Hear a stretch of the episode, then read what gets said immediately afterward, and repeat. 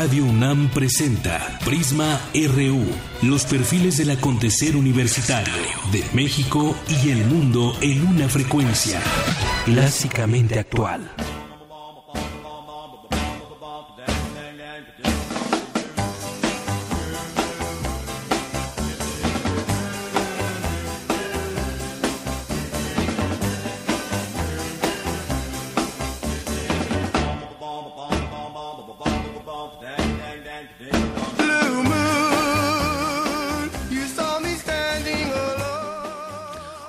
Recordar a los Platters, el primer grupo vocal de personas de color que llegara al número uno de las listas de popularidad anglo. Y los recordamos porque justo un día como hoy falleció uno de sus integrantes, el contratenor David Lynch, en San Luis, Missouri, Estados Unidos.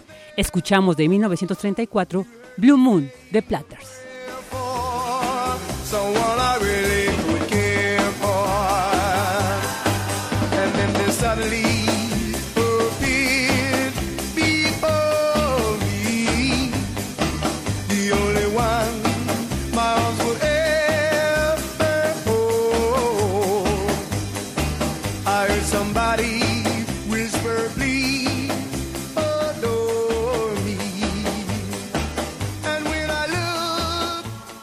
Buenas tardes, soy Virginia Sánchez y a nombre de la titular de este espacio de Yanira Morán, les presentaremos la primera edición de Prisma RU de este 2017, con lo más relevante acontecido en las últimas horas.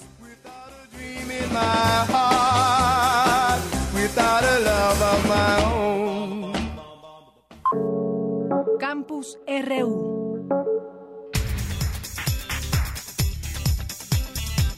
vámonos con lo mejor de la información universitaria.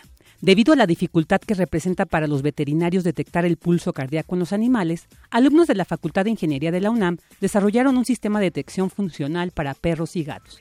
Mi compañero Luis Tula tiene los detalles de la investigación. Buenas tardes a ti y al auditorio de Prisma RU. Debido a la dificultad que representa para los veterinarios detectar el pulso cardíaco en los animales, Jorge García y Roberto Hernández, alumnos de la Facultad de Ingeniería de la UNAM, desarrollaron un sistema de detección funcional para perros y gatos. El dispositivo se basa en un sensor y un sistema de acondicionamiento de señales que obtienen los datos requeridos.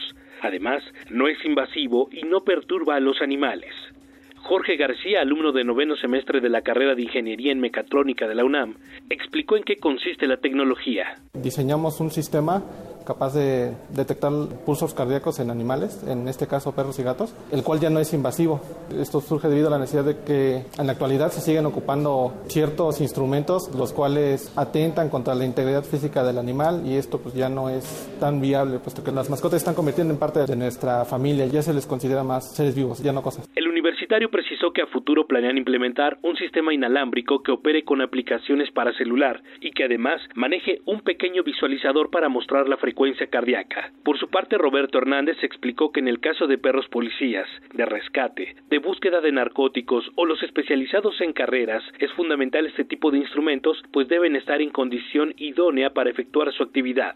Los universitarios analizan alternativas para la comercialización de este dispositivo. Además, se encuentran en la segunda etapa del concurso Emprendedores CEFI, cuyo objetivo es apoyar a las mejores ideas de negocio, generadas por alumnos de la Facultad de Ingeniería, con recursos y asesoría durante su proceso de incubación. Esta es la información, Virginia. Buenas tardes. Buenas tardes, Listula. Muchas gracias. En el Instituto de Biotecnología de la UNAM se desarrollan proyectos con el objetivo de crear biomateriales que reemplacen a los combustibles fósiles. Mi compañera Dulce García nos, nos cuenta más al respecto. Muy buenas tardes al público de Prisma RU. Con el objetivo de crear biomateriales que reemplacen a los combustibles fósiles y disminuir el impacto ecológico, en el Instituto de Biotecnología se están desarrollando diversos procesos y proyectos a través de los cuales se captura el dióxido de carbono para convertirlo en material biológico y a su vez en biopolímeros, bioplásticos y biocombustibles es Alfredo Martínez Jiménez, investigador del instituto. La idea es generar biomasa que no debe de competir con los alimentos que ocupamos para comer, particularmente en nuestro país. Por ejemplo, el maíz que se usa en Estados Unidos no es un material deseable que usemos nosotros para producir etanol u otros biocombustibles, sino otros materiales que no compitan con el uso de tierra arable, por un lado, y por otro lado, que no compitan con la alimentación directa de humanos y de ganado. Concretamente se trata de tres proyectos. Dos implican procesamiento de residuos conocidos como lignocelulosa y otro más consiste en modificar a través de las vías metabólicas y genéticas la bacteria Escherichia coli. Estamos hablando particularmente en México de tres materiales que yo considero. El primero de ellos son los residuos y por residuos podemos hablar de una amplia gama de materiales que tenemos. Por ejemplo, en la cosecha de maíz se produce el rastrojo de maíz que muchas veces vemos en el campo tirada, de la cebada, del trigo, del arroz, de todo eso hay residuos agroindustriales que se pueden convertir en estos productos y es precisamente lo que nosotros hacemos. Estos materiales son conocidos con el nombre genérico de lignocelulosa. Para producir los biopolímeros biodegradables con residuos agroindustriales y la modificación de las cepas con ingeniería metabólica para producir etanol y ácidos orgánicos, se cuenta con patentes desde 2013. El especialista asegura que a pesar de que la producción de etanol solo se ha practicado en laboratorio, dichos biocombustibles son renovables y biodegradables, por lo que no acumulan dióxido de carbono como lo hace el petróleo y sus derivados. Hasta aquí la información. Muy buenas tardes. Muy buenas tardes, Dulce. En el Instituto de Investigaciones Biomédicas de la UNAM, un grupo de investigadores estudian el origen y desarrollo del Alzheimer, padecimiento que afecta a 800.000 mexicanos. Mi compañero Luis Tula tiene los detalles. Buenas tardes Virginia, a ti y al auditorio de Prisma RU. Con el estudio de las proteínas beta amiloide y tau, en la UNAM se investiga el origen y desarrollo de la enfermedad del Alzheimer, padecimiento que afecta a alrededor de 800.000 personas en México, de acuerdo con el Instituto Nacional de Geriatría. Clorinda Arias Álvarez, académica del Instituto de Investigaciones Biomédicas de la UNAM y coordinadora del proyecto, explicó la importancia por saber qué factores de riesgo y estilo de vida favorecen el envejecimiento patológico y contribuyen a la aparición de algunas demencias en particular del Alzheimer. Estas partículas de magnetita se generan por combustión y se ha visto que están eh, muy concentradas en, el ambiente de en ciudades con alta contaminación. Inclusive en, niños, en, jóvenes, encontraron estas partículas en el cerebro y eh, se piensa que por el tamaño de estas partículas pueden estar ingresando a través de la vía olfatoria. Esta vía, la vía eh, olfatoria, puede comunicar directamente a zonas de cerebro y ahí se pueden estar acumulando. La académica señaló que entre los factores de riesgo asociados a la enfermedad están una pobre estimulación alimentos ricos en azúcares, consumo exagerado de dietas con ácidos grasos saturados y una vida sedentaria. Hay otras lesiones asociadas a la enfermedad que tienen que ver con otra proteína llamada tau que forma marañas entre las neuronas, lo que impide la comunicación entre ellas y hace que el paciente pierda la memoria y sea totalmente dependiente de otras personas. La tau es ahora explorada por la Universidad y su equipo como un segundo marcador neuronal. Hasta aquí la información, Virginia. Buenas tardes. Buenas tardes, Luis. Un grupo de científicos de la Facultad de Ciencias de la UNAM fotografían los manglares en Yucatán. Más información con mi compañero Jorge Díaz. Buenas tardes. Con un dron e imágenes satelitales, un grupo de científicos de la Unidad Multidisciplinaria de Docencia e Investigación de la Facultad de Ciencias de la UNAM, el CISAL Yucatán, fotografían, mapean y estudian los manglares en ese estado. Son ecosistemas fundamentales que brindan al planeta grandes servicios ambientales son sumideros del dióxido de carbono que producimos y enviamos a la atmósfera, pues absorben ese contaminante y lo retienen por largos periodos, explicó Rodolfo Rioja Nieto, investigador del UMDI. Uno llamado El Palmar se ha incrementado en más de mil hectáreas y otro denominado Reserva Estatal Ciénegas y Manglares de la costa norte de Yucatán aún guarda especies protegidas. Por eso y por los peligros que los acechan se deben conservar ambos parques nacionales. Los manglares eh, también funcionan como grandes barreras naturales de protección ante las tormentas, huracanes y nortes que son frecuentes en esa región. Estabilizan los sedimentos y sirven como áreas de refugio para algunas especies de importancia comercial, detalló el científico. En zonas costeras y marinas hay especies fundamentales o fundacionales que por su estructura tridimensional proveen de hábitat a otras especies. Estos son los manglares, los arrecifes de coral y los pastos marinos, además del sargazo. Desde 2015, el grupo de investigadores de la UNAM del CISAL utiliza un dron obtenido mediante un proyecto de infraestructura del Colegio Nacional de Ciencias y Tecnología CONACIT. Podemos tomar imágenes multiespectrales de las condiciones de las plantas en un área de al menos 6 u 8 kilómetros, indicó Rioja. El dron lleva una cámara multiespectral que adquiere información en distintos intervalos del espectro electromagnético, lo que permite profundizar en la información y ver, por ejemplo, si las plantas tienen muchas hojas o suficiente clorofila. También registra si hay animales grandes. Hacemos un mapeo temático con ciertos datos del entorno en en el agua clara vemos los hábitats marinos. Si queremos saber estrategias de conservación, tenemos que saber qué hay y en dónde se encuentra, advirtió el científico. El dron permite hacer seguimientos en el tiempo de cómo varían los ecosistemas. Puede cubrir 10 o 15 kilómetros cuadrados por vuelo, mientras que una imagen satelital registra varios cientos. La imagen del dron permite detallar y la satelital proporciona una panorámica. Estamos consolidando el laboratorio de análisis espacial en el Parque Científico y Tecnológico de Yucatán, combinando ambas, concluyó Rioja Nieto. Es la información que tenemos. Buenas tardes. Queremos conocer tu opinión. Síguenos en Twitter como arroba PrismaRU.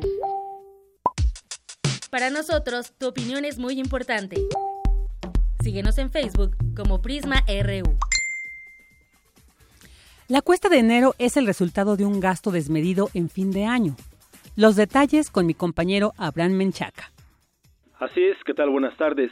La cuesta de enero y febrero es el resultado de un gasto desmedido en el último mes del año, pues debido a que muchos reciben aguinaldo, fondos de ahorro, bonos u otros ingresos extraordinarios en efectivo, se sienten con mayor capacidad de compra, pero no prevén ni planean sus gastos futuros. Para el doctor José Nabor Cruz, académico del Instituto de Investigaciones Económicas del UNAM, los mexicanos gastan más en diciembre. Sin embargo, después de los dos primeros meses del año llegan las consecuencias. Sobre la cuesta de enero, me parece que tiene que ver mucho con la pobre cultura del ahorro que tenemos los mexicanos. Estamos acostumbrados a adquirir tarjetas de crédito, estar bien informados sobre la cantidad de dinero hay que pagar, sobre todo en el tema de interés. En ese sentido, cuando llega noviembre, llega diciembre, se incrementan los ingresos de los hogares, de las familias a través de principalmente el tema del aguinaldo, pues esto se convierte en un frenesí de gasto, pero que desafortunadamente no se piensa en retener, en mantener un 15, un 20, un 30% de ese ingreso extraordinario que recibimos en el mes de diciembre para el mes de enero. Bajo ese sentido, llegamos al mes de enero, probablemente sobregirados en términos de deudas, de deudas de créditos bancarios, en deudas de viajes, de consumos que no que se van más allá de nuestros niveles de ingresos eh, mensuales de los primeros años de cada mes el investigador refirió que se debe generar una cultura del ahorro. Y es lo que así lo solicitan algunas instancias bancarias y gubernamentales de retener 30, inclusive hasta el 40% del aguinaldo para gastarse no en diciembre, sino este enero, probablemente no tendríamos tantos efectos negativos de lo que comúnmente se conoce como la cuesta de enero. El académico agregó que la poca cultura financiera y la falta de ahorro hacen que el mexicano enfrente una condición económica bastante complicada en el mes de enero. Hasta aquí la información. Buenas tardes. Muy buenas tardes, Abraham. La emisión de bonos verdes es una forma de diversificar las opciones de inversión con el objetivo de realizar mejoras en obras públicas. Mi compañero Isaí Morales tiene los detalles. La Secretaría de Finanzas de la Ciudad de México comenzó con la venta de bonos verdes para financiar proyectos sustentables a través de certificados bursátiles en la Bolsa Mexicana de Valores. La dependencia informó que el dinero que se obtenga se utilizará para mejorar el servicio de agua potable y mejorar el transporte público como el metro y el metrobús. En entrevista para Radio UNAM, David Bonilla, académico del Instituto de Investigaciones Económicas, explicó en qué consisten estos bonos. Los bonos tienen una vida de 5 a 10 años. Es una forma de conseguir capital para entidades públicas o para compañías. Es una forma de colocar deuda y poder utilizar esos fondos para infraestructura, en este caso, ¿no? Hoy en día no tenemos impuestos ambientales Entonces, la ciudad no puede cobrar por la contaminación directamente, pero en el futuro la ciudad podría considerar un impuesto ambiental para reducir la contaminación ambiental. Entonces, hay dos formas de conseguir capital. Una es metiendo un impuesto ambiental directo, ¿no? Para que ellos puedan tener más fondos para infraestructura. Y la otra forma es lanzando estos bonos. La emisión de bonos verdes es una manera de diversificar las opciones de inversión, con el objetivo de realizar públicas bajo condiciones de sustentabilidad. Es muy importante tener acceso a los mercados de capital mundial porque gente de todo el mundo puede invertir en esos bonos. Entonces, sí es una forma de acceder a los mercados de capital a más bajo costo para la ciudad, ¿no? En el largo plazo, esa forma de conseguir capital se puede combinar con impuestos directos ambientales, ¿no? Lo importante es que nos aseguremos que los fondos recaudados inviertan en proyectos de infraestructura verde y eso depende pues, de las instituciones, ¿no? Que se aseguren de que el dinero realmente se gaste en transporte verde, en, en infraestructura del agua, etcétera. En marzo pasado, la Bolsa Mexicana de Valores anunció la llegada de los bonos verdes al mercado local de deuda. Su emisión se incrementó a nivel mundial al pasar de 3 mil millones de dólares en 2010 a 90 mil millones en 2015, de acuerdo con el Banco Mundial.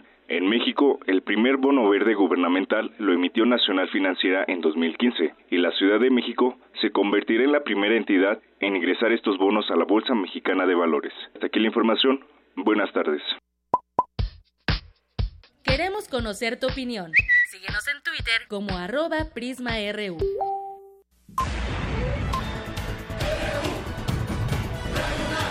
Prisma RU. Noticias RU.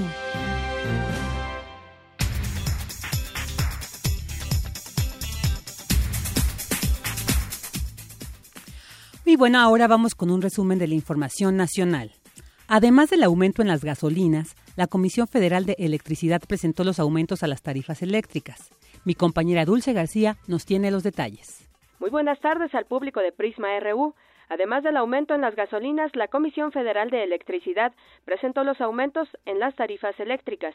A partir del primero de enero, la tarifa eléctrica para el sector industrial aumentó entre 3.2 y 4.5% en la zona centro del país, la comercial subió entre 2.6 y 3.4% y la de uso doméstico de alto consumo se elevó 2.4% en comparación con diciembre. El sector industrial suma siete meses con tarifas a la alza después de que en julio pasado rompió su racha de 18 meses consecutivos de disminuciones interanuales. La comisión explicó que los aumentos están relacionados con los precios más altos de los hidrocarburos que utiliza para sus procesos de generación como el gas natural.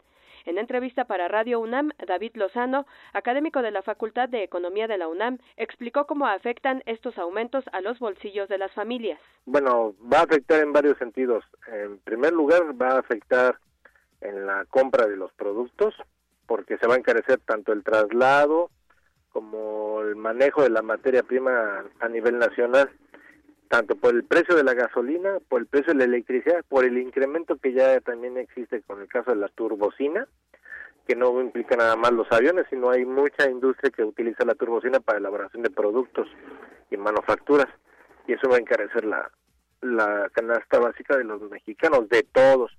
Es falso lo que dice el gobierno que nada más se va a hacer en algunos sectores el efecto, eso no es cierto.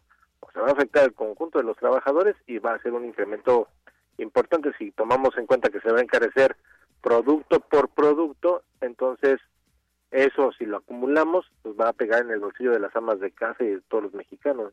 Además del aumento en las tarifas eléctricas desde el domingo, el precio del gas LP quedó liberalizado. Esto luego de 50 años de tener un precio administrado por el gobierno. Así, más de 350 empresas distribuidoras de gas LP podrán fijar su propio precio conforme a las condiciones del mercado. El experto universitario señaló cuáles serán las condiciones para las variaciones en los precios del gas. Bueno, los gaseros han estado manejando desde hace 20 días que el precio del gas iba a incrementar entre el 40 y el 45% en algunas partes del país. ¿Qué significaría esto? Que pasaría de 7 pesos con 10 el que se suministra de manera de tanque estacionario, pasaría prácticamente a 10 pesos el el, litro de gas LP. Y en el caso de los distribuidores en el tanque de 20 y de 30, también el incremento es un incremento de prácticamente el 35%. Esto va a afectar, como les decía, muchos productos, pero también va a encarecer el transporte, va a encarecer sobre todo, por ejemplo, los fertilizantes, va a encarecer en algunos casos el sector agropecuario se va a ver afectado porque utiliza estos insumos para la producción y elaboración de sus productos. Entonces, el deterioro del poder adquisitivo va a ser muy fuerte. Entonces, a resumidas, lo que dijo la Comisión Nacional de Salarios Mínimos fue una mentira, fue una cosa con la que disfrazaron el incremento de precios, el famoso incremento del 9% al salario mínimo cuando iban a hacer un incremento por encima en los hechos de casi en algunos productos de hasta el 40 o el 50%, ¿no? Entonces, si a eso le unamos que cuando salió el secretario de, Hacienda de, de, Garay y el encargado del Banco de México hace algunos meses, pues ellos ya habían dicho que iba a haber un encarecimiento para principios de este año y que iban a continuar durante 2017 y 2018 en el caso de los productos y los energéticos, producto de la reforma energética, ¿no? Hasta aquí la información. Muy buenas tardes. Buenas tardes, Dulce y más de 200 personas marcharon del Ángel de la Independencia al Zócalo de la Ciudad de México para protestar contra el aumento del 20% al precio de las gasolinas, que entró en vigor este primero de enero. Los manifestantes reprocharon los bonos de gasolina otorgados a los legisladores. Ese es el objetivo, mandar cartas a la Secretaría de la Función Pública, auditoría para Peña Nieto y Mancera, cartas al Senado no autorizando gastos de campaña, por 225 mil millones de pesos y que devuelvan lo robado. Y tercera, con fundamento todo esto en la ejecutoria de la Suprema Corte que declaró hace dos semanas inconstitucional esta alza y el impuesto sobre la gasolina. Muchas gracias.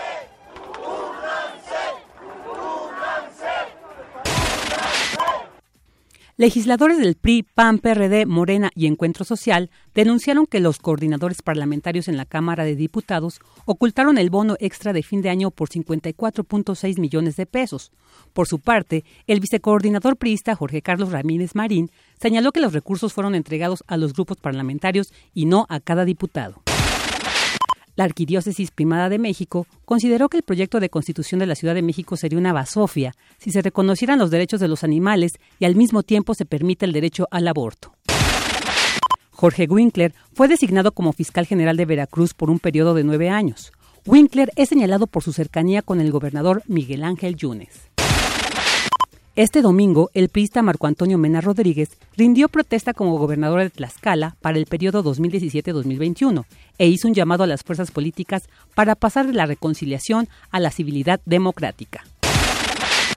Guillermo Valdex, el director del Centro de Investigación y Seguridad Nacional, señaló que ante la falta de una estrategia adecuada por parte del gobierno federal y sin una policía local depurada, la violencia aumentará en nuestro país durante este 2017. Este primero de enero entró en vigor el nuevo salario mínimo en México de 80.04 pesos diarios, lo que representa un incremento de 9.5%, el más alto de los últimos 17 años. El Banco de México estimó que la inflación se puede elevar hasta 4% como resultado del aumento en los precios de las gasolinas, el tipo de cambio y el incremento en los salarios mínimos. Global RU.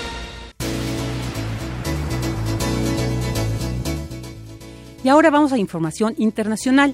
Al menos 39 personas murieron y 65 resultaron heridas durante un atentado en un club nocturno en Turquía. El presidente Recep Erdogan condenó el ataque y pidió mantener la cabeza fría y la unión como nación. 35 muertos y 40 heridos en un atentado en una discoteca de Estambul, donde entre 500 y 800 personas celebraban la llegada del Año Nuevo a orillas del Bósforo. Una decena de los heridos están graves. No está claro el número de atacantes. El gobernador de Estambul ha señalado que fue uno solo. Sin embargo, algunas de las víctimas aseguran que fueron al menos. El atacante disparó las balas de una manera muy cruel y despiadada sobre gente inocente que estaba allí para celebrar el Año Nuevo y divertirse, ha dicho el gobernador de Estambul. Se trata de un ataque terrorista, ha añadido. Al parecer los atacantes iban vestidos de Papá Noel y según testigos gritaban consignas en árabe. Primero mataron a un policía y según algunas fuentes a un civil en la entrada del local. Después entraron en la discoteca Reina en el barrio de Hortacoy y dispararon indiscriminadamente contra la multitud. Numerosos clientes se lanzaron al Bósforo para escapar al ataque. Y hace unas horas otros atentados en Bagdad han dejado al menos 32 personas muertas y decenas de heridos. Los atentados han sido reivindicados por el autodenominado Estado Islámico. Antonio Guterres inició su mandato como secretario general de la ONU este primero de enero y exhortó a los países miembros a hacer de 2017 un año de paz. Hoy, día de Año Nuevo, pido a todos que nos hagamos un mismo propósito. Hagamos de la paz nuestra prioridad hagamos de 2017 un año en que todos, ciudadanos, gobiernos, dirigentes, procuremos superar nuestras diferencias, de la solidaridad y la compasión en nuestra vida cotidiana, al diálogo y el respeto que trasciendan las divisiones políticas, del alto el fuego en los campos de batalla a soluciones de avenencia en la mesa de negociaciones para llegar a soluciones políticas. La paz debe ser nuestro objetivo y nuestra guía la dignidad y la esperanza, el progreso y la prosperidad, todo lo que como familia humana deseamos alcanzar depende de la paz. Pero la paz depende de nosotros. Los exhorto a todos a que conmigo se comprometan con la paz hoy y todos los días. Hagamos que 2017 sea un año para la paz. El presidente electo de Estados Unidos, Donald Trump, aseguró tener información que otros no saben sobre los hackeos durante la última elección, la cual, advirtió, dará a conocer esta semana. De acto vandálico fue como calificó la policía de Los Ángeles la modificación del letrero Hollywood, insignia de la ciudad de Los Ángeles, por Hollywood, en alusión a la marihuana, cuyo consumo fue legalizado en California y entró en vigor este domingo. Las autoridades policíacas aseguraron que se investigarán los hechos.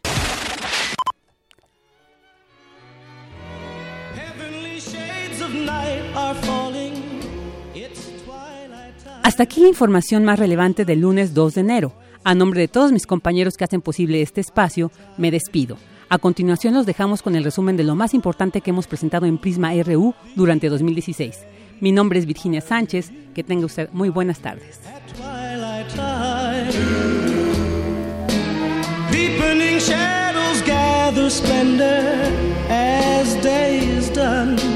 Fingers of night will soon surrender the setting sun. I count the moments, darling, till you're here with me. Together at last at twilight time. Here in the afterglow of day, we keep our rendezvous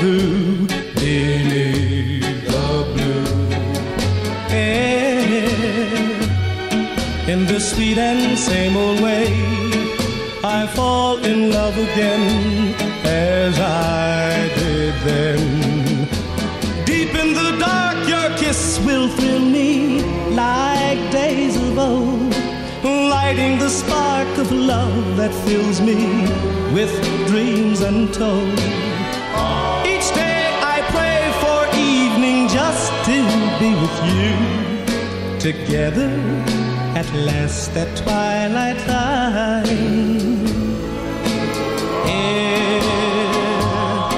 in the afterglow of day, we keep our rendezvous beneath the blue. Here, in the sweet and same way, I fall in love again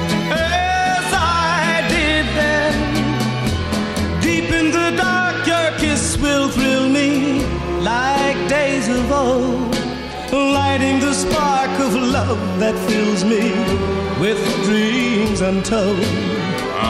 Each day I pray for evening just to be with you, together at last at twilight time.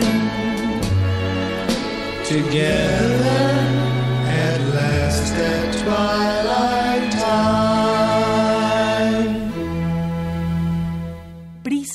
RU. Un programa con visión universitaria para el mundo. Queremos conocer tu opinión. Síguenos en Twitter como arroba PrismaRU. Dudas o comentarios, escríbenos al correo electrónico prisma.radiounam@gmail.com. El pasado 26 de septiembre, la Facultad de Química estuvo de manteles largos. En el marco de su cumpleaños número 100, el rector Enrique Graue dirigió un emotivo mensaje. Y arrancamos con las informaciones, las notas universitarias, porque pues cumple 100 años la Facultad de Química, está de manteles largos y mi compañera Ruth Salazar nos platica al respecto. Ruth, adelante. ¿Qué tal, Deyanira? Buenas tardes. Te comento que el 23 de septiembre de 1916, por decreto del entonces presidente de la República, Venustiano Carranza, se fundó la Escuela Nacional de Química Industrial, que a partir de 1965 se establecería como la Facultad de Química de la UNAM. Su primer director fue el maestro Juan Salvador Agras, visionario que identificó la necesidad de preparar profesionales para la industria química y petroquímica para coayudar así al desarrollo del país. En la ceremonia conmemorativa, el director José Vázquez Ramos reconoció a quienes con su esfuerzo y dedicación han contribuido a que esta institución llegue a su centenario. Hace 100 años se firmaba el acta por la que se establecía la Escuela Nacional de Química Industrial. Ese monumental esfuerzo inicial, esa visión de crear la plataforma a partir de la cual se soportara la industria nacional, ese deseo de multiplicar el conocimiento de las ciencias químicas es ahora una evidente realidad. Pesar de que la institución nació después de un largo y complicado proceso de negociación en tiempos políticos difíciles y con recursos económicos escasos, hoy la Facultad de Química tiene el orgullo de contar con un número significativo de egresados, muchos de los cuales han liderado las políticas científicas y tecnológicas que el país requiere para su crecimiento, como Mario Molina, Premio Nobel de Química 1995. Decenas de miles de egresados, muchos de los cuales han ocupado u ocupan puestos de alta dirección en la industria pública y privada, que el país requiere para su mejor desarrollo son la médula de la creación y multiplicación del conocimiento y de la formación de recursos humanos de alto valor. Vázquez resaltó que la sede universitaria no solo crea conocimiento, sino que lo difunde y se vincula con el sector productivo. Afirmó que su labor no se limita a la docencia, sino que forma a los académicos del futuro, sólidos en las ciencias químicas y con una fuerte concepción de la ética en el desarrollo de su profesión. Hasta aquí el reporte de Yanira. Muy bien, muchas gracias Ruth Salazar y enhorabuena, felicidades por estos primeros 100 años de la Facultad de Química. Prisma RU. Con Deyanira Morán. Queremos conocer tu opinión. Síguenos en Twitter como arroba PrismaRU. La sorpresiva muerte del expresidente y líder de la Revolución cubana, Fidel Castro Ruz, provocó reacciones inmediatas en el mundo. En medio de un debate sobre la importancia de su legado, el rector Enrique Graue se dirigió en torno a la figura del líder de la Revolución cubana. Y bueno, pues hoy arrancamos en nuestro campus porque eh, con información de Fidel Castro, que es el líder regional más trascendente del siglo pasado, señaló el rector de la UNAM, Enrique Graue, y es mi compañera Cristina Godínez quien nos tiene esta información. Deyanira Auditorio de Prisma RU, en Guadalajara, después de la inauguración de la trigésima edición de la Feria Internacional del Libro, el rector de la UNAM, Enrique Graue, expresó que la revolución cubana, encabezada por Fidel Castro Ruz, contribuyó a que surgiera un orgullo por América Latina, una identidad diferente que impactó en la literatura. Si tú revisas el boom de los escritores latinoamericanos, sucede básicamente después de la Revolución cubana. La mayor parte de los premios Nobel que recibieron latinoamericanos sucedieron después de los años 60. Algo marca, no es que Fidel haya influido directamente en la literatura, pero a ver, lo que sí da la revolución cubana y Fidel a la cabeza de ella es una identidad latinoamericana distinta. Castro es el líder regional más trascendente del siglo pasado. Lo cierto es que hubo alguna forma de orgullo latinoamericano que permitió que floreciera mucho de las letras Yo quisiera asociar de alguna forma también el momento pues de la Revolución Cubana con el florecimiento de la literatura latinoamericana, a más de muchas cosas. ¿Quién es Fidel Castro? Pues es el líder más importante latinoamericano del siglo. Por otra parte, el rector dijo que la lectura es un elemento clave en la formación de los universitarios. Por ello, la UNAM tiene un programa especial para fomentarla. El doctor Graue recorrió los 380 metros cuadrados en los que este año la UNAM exhibe 2.500 títulos, de los cuales 750 son novedades editoriales. De Yanira, este es el reporte. Buenas tardes. Dudas o comentarios, escríbenos al correo electrónico prisma.radiounam@gmail.com. Prisma RU. Programa con visión universitaria para el mundo.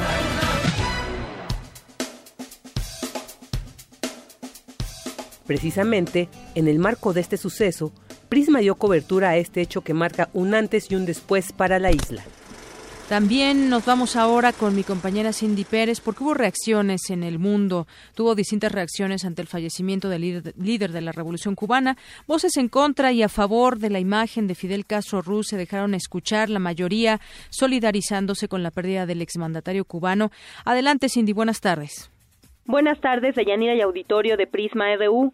Mito, revolucionario, socialista, utopía, símbolo del cambio, luchador social fueron algunos de los conceptos con los que muchos describieron a Castro. Han transcurrido tres días de su muerte y el máximo dirigente de la Revolución cubana es aún, como lo fue desde 1959, motivo de controversia. Las reacciones no cesan a lo largo y ancho del mundo, lo mismo para manifestar pesar que como pretexto de celebración.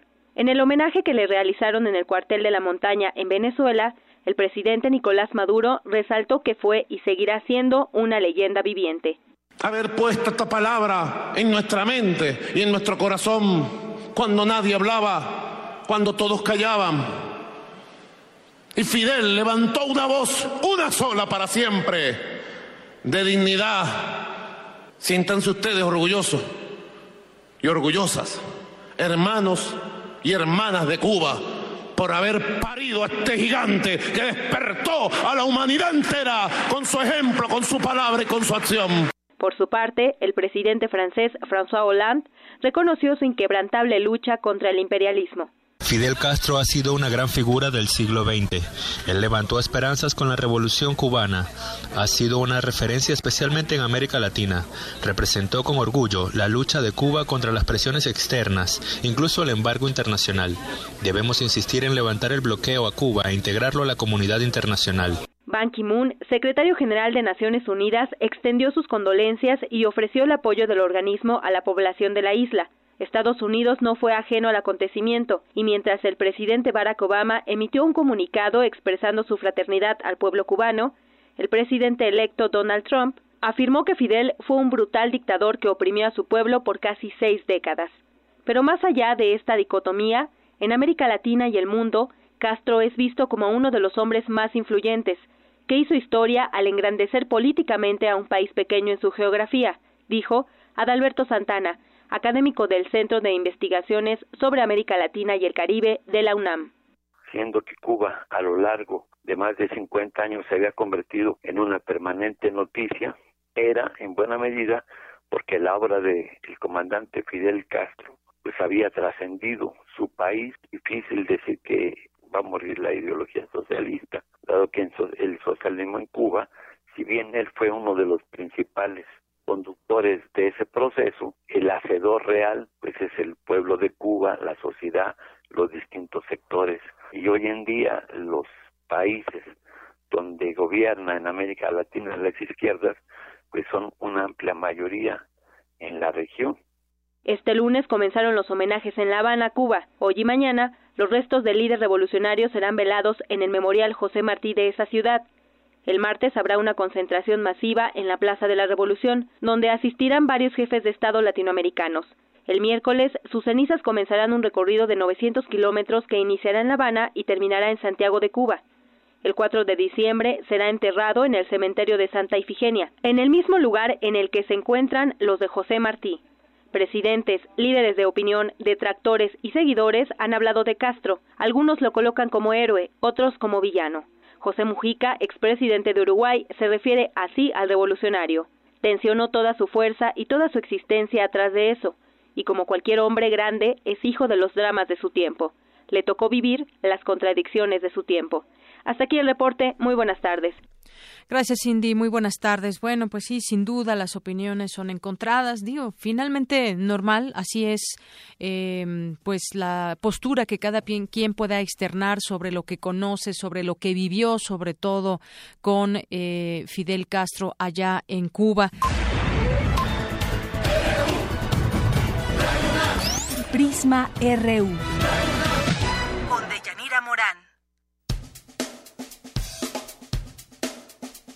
La visita de José Mujica acaparó la atención. Tuvo sus reflectores debido al gran carisma y prestigio del exmandatario de Uruguay. Prisma RU estuvo cerca de él a través de nuestros compañeros Isaí y Eric Morales, el 17 de octubre pasado. Bien, y José Mujica estuvo en México el fin de semana, dio algunas entrevistas y dio una conferencia de prensa y bueno, pues ahí estuvieron mis compañeros Eric Morales e Isaí Morales y nos tienen esta información al respecto. El expresidente de Uruguay, José Mujica, consideró que quienes quieren dedicarse a la política para hacerse ricos, mejor deben buscar actividades comerciales o industriales. Al respecto, planteó que los políticos deben vivir como la mayoría del pueblo y no como una minoría privilegiada. La Biblioteca José Vasconcelos fue el escenario para recibir en la Ciudad de México a uno de los personajes más icónicos de nuestro tiempo, quien presentó el libro Una oveja negra al poder, escrito por sus compatriotas Andrés Daza y Ernesto Tulbovitz, obra llena de anécdotas y una visión íntima del hombre que gobernó Uruguay de 2010 a 2015.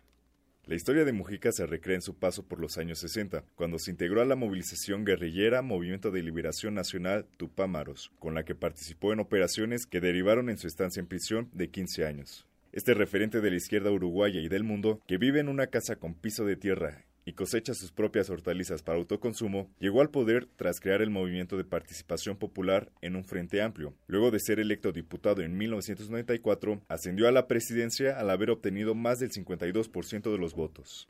En rueda de medios el fin de semana, Radio UNAM preguntó al exmandatario su perspectiva sobre el respeto a los derechos humanos en América Latina. Quisiera preguntarle, después de un siglo XX doloroso en, en muchos sentidos para América Latina, llena de dictaduras militares y después en un siglo XXI donde pareciera que la democracia ha llegado a muchos países eh, y sigue habiendo asesinatos de periodistas, feminicidios, desapariciones forzadas. ¿Cómo está, cómo evalúa usted el, el panorama de los derechos humanos en nuestra América Latina?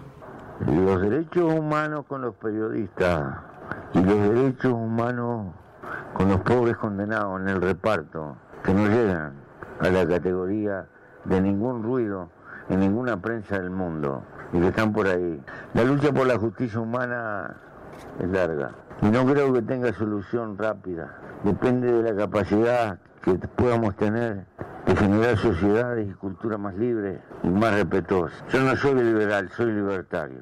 Pero hay gente que cree que se arreglan estas cosas persiguiendo gente. No. Eh, pero esa cultura abierta es de gente con el alma verdaderamente fuerte. Y el alma de los que tienen mucha plata rápida suele no ser fuerte. También se refirió a los gobiernos progresistas de la región y aludió a la transición política en Brasil, Paraguay y Argentina. A la corta bola larga los pueblos van a encontrar el camino de volver a retomar. Y puede ser que algunas de las conquistas de estos años se pierdan, pero no todas. No creo que los 40 millones que dejaron de ser pobres en Brasil este, se vayan de cabeza y vayan a ser pobres.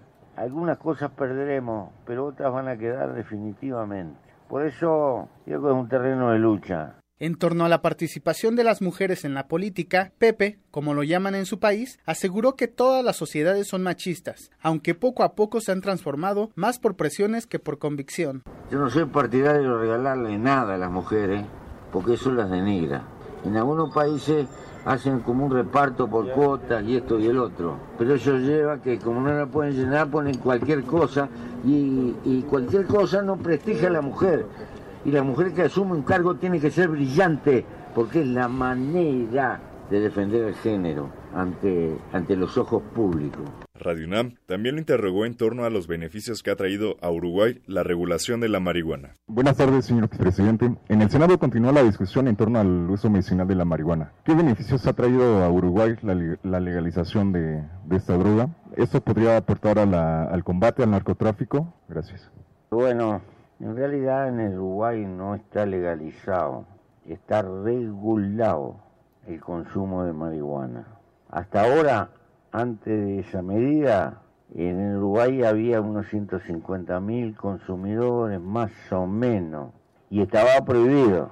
Pero la gente no le daba pelota a la prohibición, se le ocurrió hacer lo que se les antoja. Y nosotros, muchos años reprimiendo, cada tres presos en Uruguay, uno era es por la droga.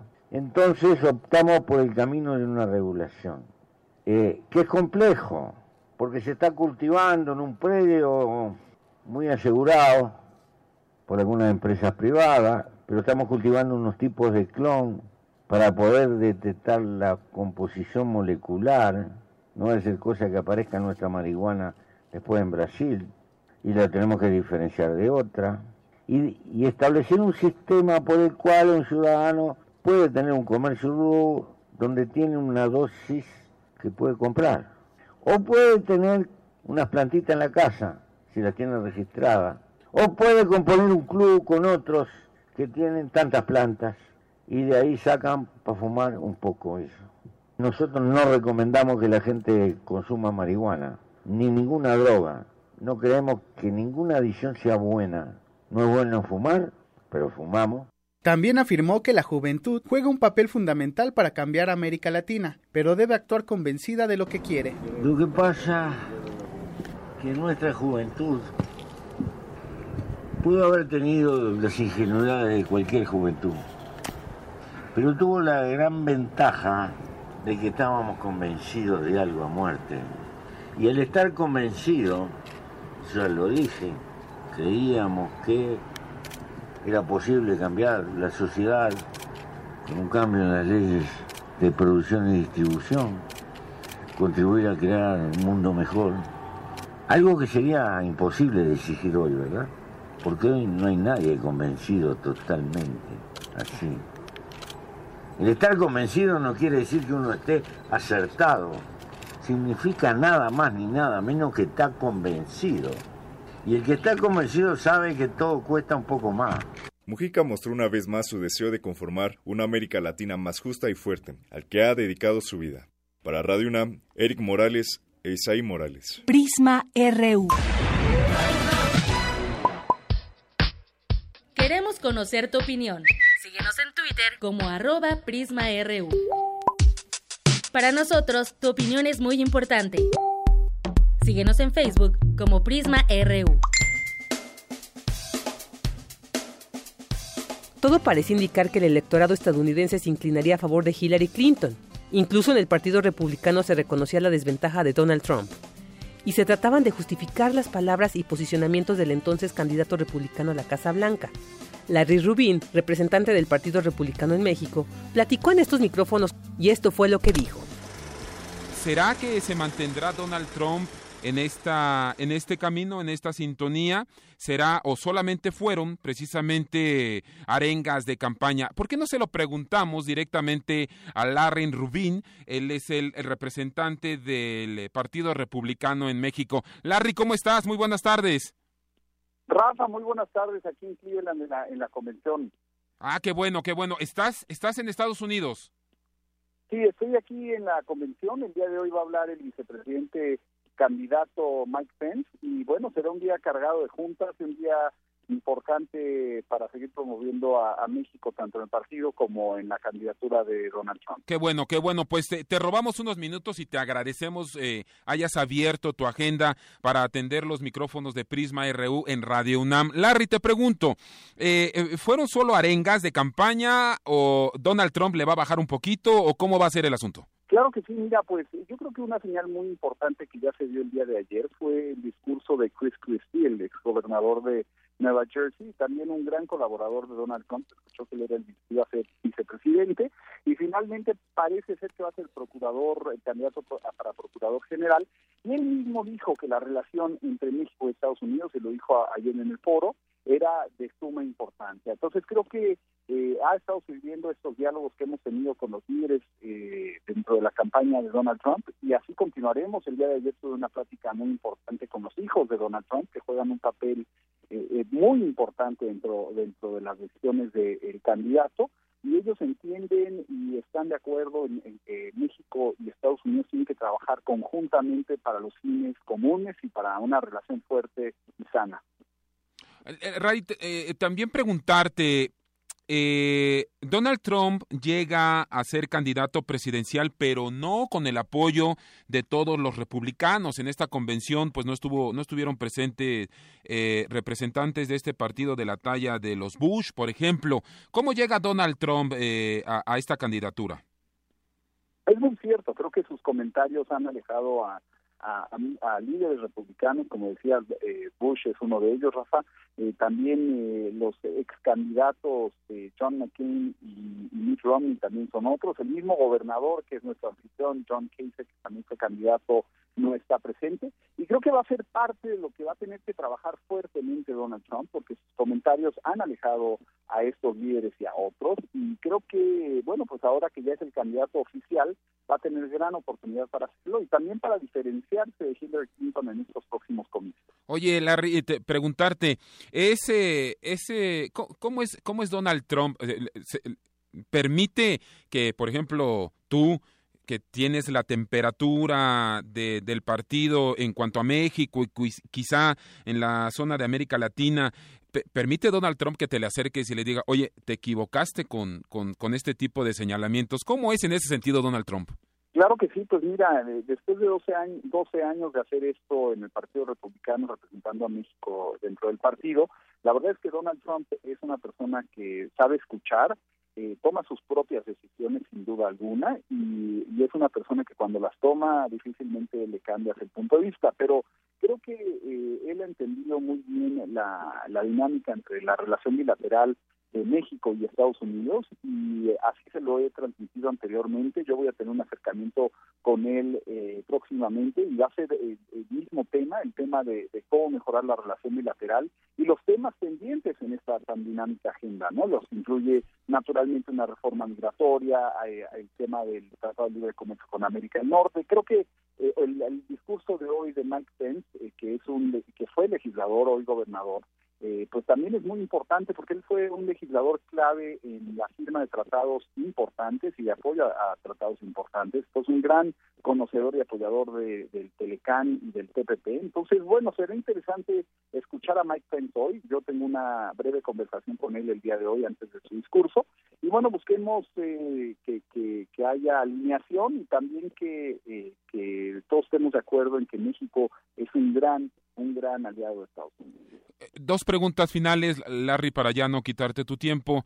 ¿Cómo mejorar esta relación cuando ha arremetido Donald Trump contra México y, y bueno, pues eh, los propios mexicanos eh, lo hemos eh, hemos sentido sus sus arengas muy muy de cerca. Este asunto del muro lo construiremos, sí, pero ustedes lo van a pagar. Explícame, por favor, cómo podría mejorarse esta relación con este tipo de declaraciones. Claro.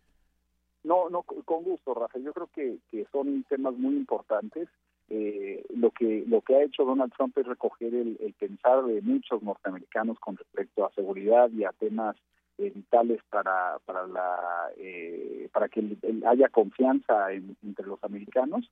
Eh, creo que hay mucho trabajo por delante el, el, tema del muro es un tema importante porque es un tema que, que representa la seguridad de, de los eh, de los que viven en la frontera eh, norte de México o la frontera sur de México y ya existe, ¿no? No, es que no, no, no quiere decir que no hay un muro entre México y Estados Unidos, uno cruza eh, la frontera con Tijuana y se encuentra el muro, ¿no? Entonces, no es tanto el muro, sino como yo le platicaba el día de ayer a un familiar de Donald Trump, uno de sus hijos, El, muro representa, eh, o la pregunta es que si representa un congelamiento en la relación bilateral, y eso es lo que precisamente representa el muro, en mi opinión, eh, para México, ¿no? Y, porque pues está claro que, que México no promueve la ilegalidad y no promueve que migrantes eh, rompan las leyes migratorias de Estados Unidos, sino promueve que si ya están, eh, si ya están en Estados Unidos, están trabajando, se busque pues la manera en que lo puedan hacer legalmente, ¿no? Entonces, eh, pues eso fue un poco de, los señalamientos que ayer comentamos. Creo que hay un gran trabajo pendiente que es el, el, ayudar al norteamericano común y corriente a entender la gran dinámica y la gran oportunidad que representa la relación México-Estados Unidos. Y creo que ese es un factor, Rafa, que está faltando que el americano común y corriente puede entender por qué México es tan importante para ellos. Larry, te agradezco mucho los minutos para Prisma RU en Radio UNAM.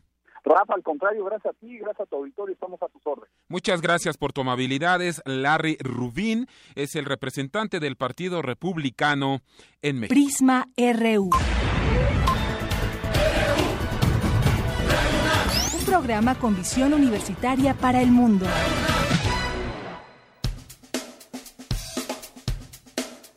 En este asunto, los demócratas siempre estuvieron congratulándose de la ventaja de Clinton, y fue precisamente Juan de Dios Vázquez, fundador de México with Hillary, quien dejaba ver el gran optimismo que se sentía porque la exsecretaria de Estado norteamericana ganara la elección.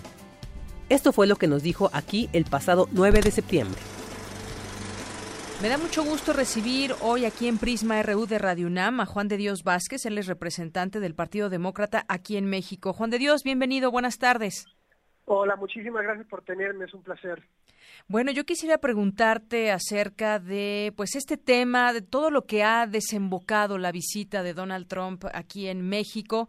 Parece ser que fue un muy mal cálculo del gobierno mexicano que hasta el día de hoy se niega a reconocerlo y dice que pues que nos esperemos porque las fue una decisión que con el tiempo entenderemos, lo cual no nos queda mm, para nada claro, pero cómo cómo viste esto y después pues la negativa de, de la candidata Hillary Clinton de venir a México.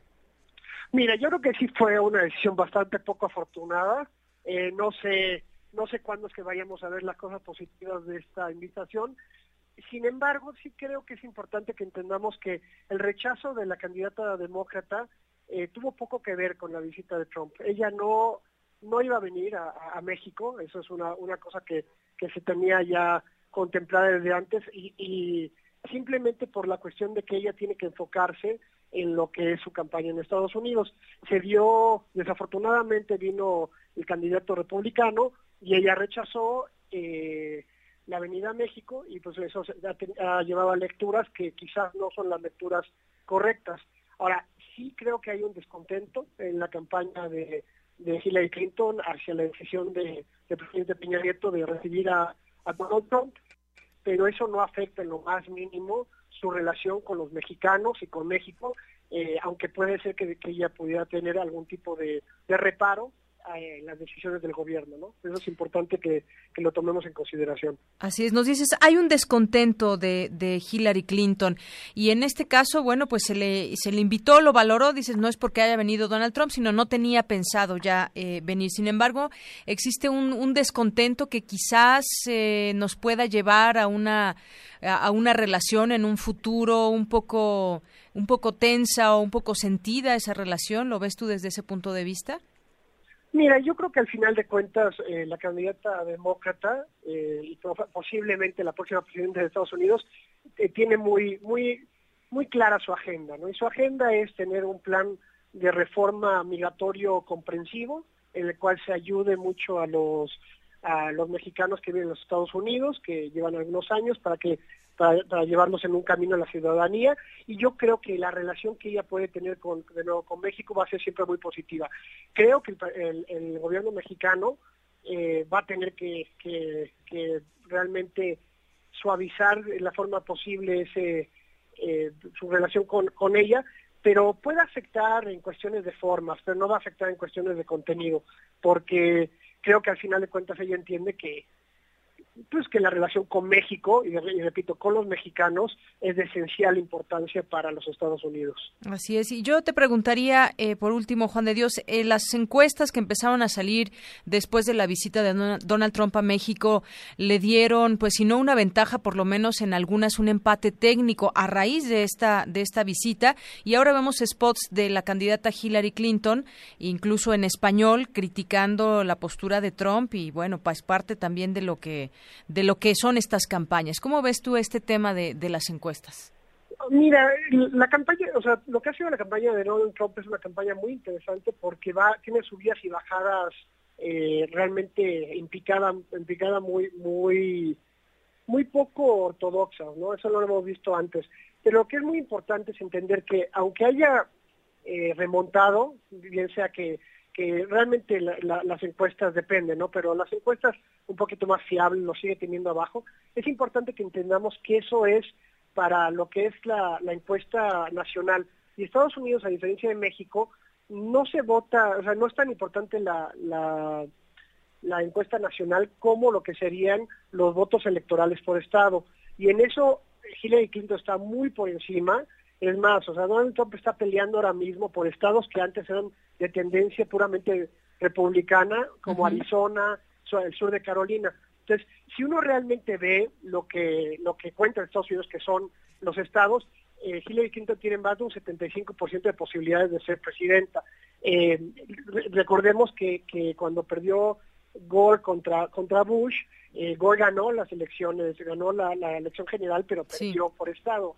Entonces, ese tipo de cosas uno tenemos que, eh, obviamente eso lo manipula, lo manipulan los republicanos, lo manipula lo que es el, la campaña de, de, Trump para ver que hay menos descontento del que hay.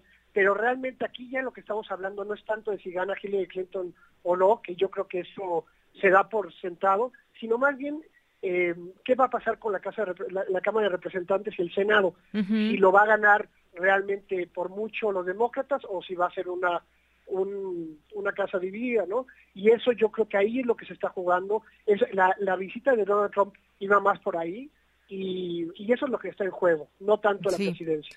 Oye, y bueno, decía ayer Juliana Sánchez que iba a hacer algunas revelaciones sobre Hillary Clinton, los correos electrónicos y todo este tema. ¿Hay alguna, eh, pues, algo que nos puedas decir al respecto? Pues bien, al final de cuentas lo que es importante que entendamos en eso es que de nuevo, ¿no? Estamos en una campaña, estamos en una guerra sucia por parte de los republicanos que están viendo, están sacando todo lo que pueden, están tratando de manchar la imagen lo más que pueden de Hillary Clinton y nos llevan a no enfocarnos en temas importantes eh, como sería, como dije, la cuestión de inmigración, la cuestión de, de, muchas políticas sociales que Donald Trump no tiene nada, a diferencia de, de, Hillary Clinton. Eh, lo de los lo de los emails ya se, se habló sobre ello, se pidió una disculpa, fue al final de cuentas eh, un error, un error bastante grave, pero un error al fin y al cabo. Y es, y es. algo que, que ya se hizo una investigación, que la FBI ya consideró que no hubo eh, prácticas ilegales, aunque sí, y eso sí tenemos que tomarlo en consideración, fue un mal manejo de un, de un correo electrónico eh, público para, para mensajes privados. Pero es eso, no es un error y, poco más. Bien, bueno, pues Juan de Dios Vázquez, muchas gracias. Hay descontento de Hillary, esperemos que sea solamente al gobierno que tomó esa decisión y no a todos y tantos mexicanos que hay, tanto obviamente en México y en Estados Unidos. Exactamente, yo creo que lo más mínimo, yo creo que Hillary Clinton tiene mucho afecto hacia los mexicanos, hacia México, ha visitado México en otras ocasiones, lo más probable es que venga una vez que sea electa presidenta para hablar de para hablar desde una posición en la cual en la cual sí se puede hacer algo y no solamente para hacer una hacer campaña, ¿no? Así es, hay momentos, hay momentos para todo. Pues Juan de Dios, muchísimas gracias por tomarnos la llamada aquí en Prisma RU de Radio no, Muchísimas gracias a ustedes y les agradezco mucho. Hasta luego. Prisma RU. Morán. ¿Dudas o comentarios? Escríbenos al correo electrónico prisma.radiounam@gmail.com.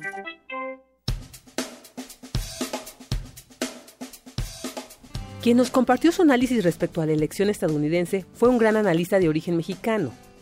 La ex tesorera de la Unión Americana durante el gobierno de George W. Bush, Rosario Marín, ahora en calidad de analista política y observadora del pasado proceso electoral en el vecino del norte, el 20 de octubre pasado platicó con Deyanira Morán en esta frecuencia. Le doy la bienvenida a Rosario Marín.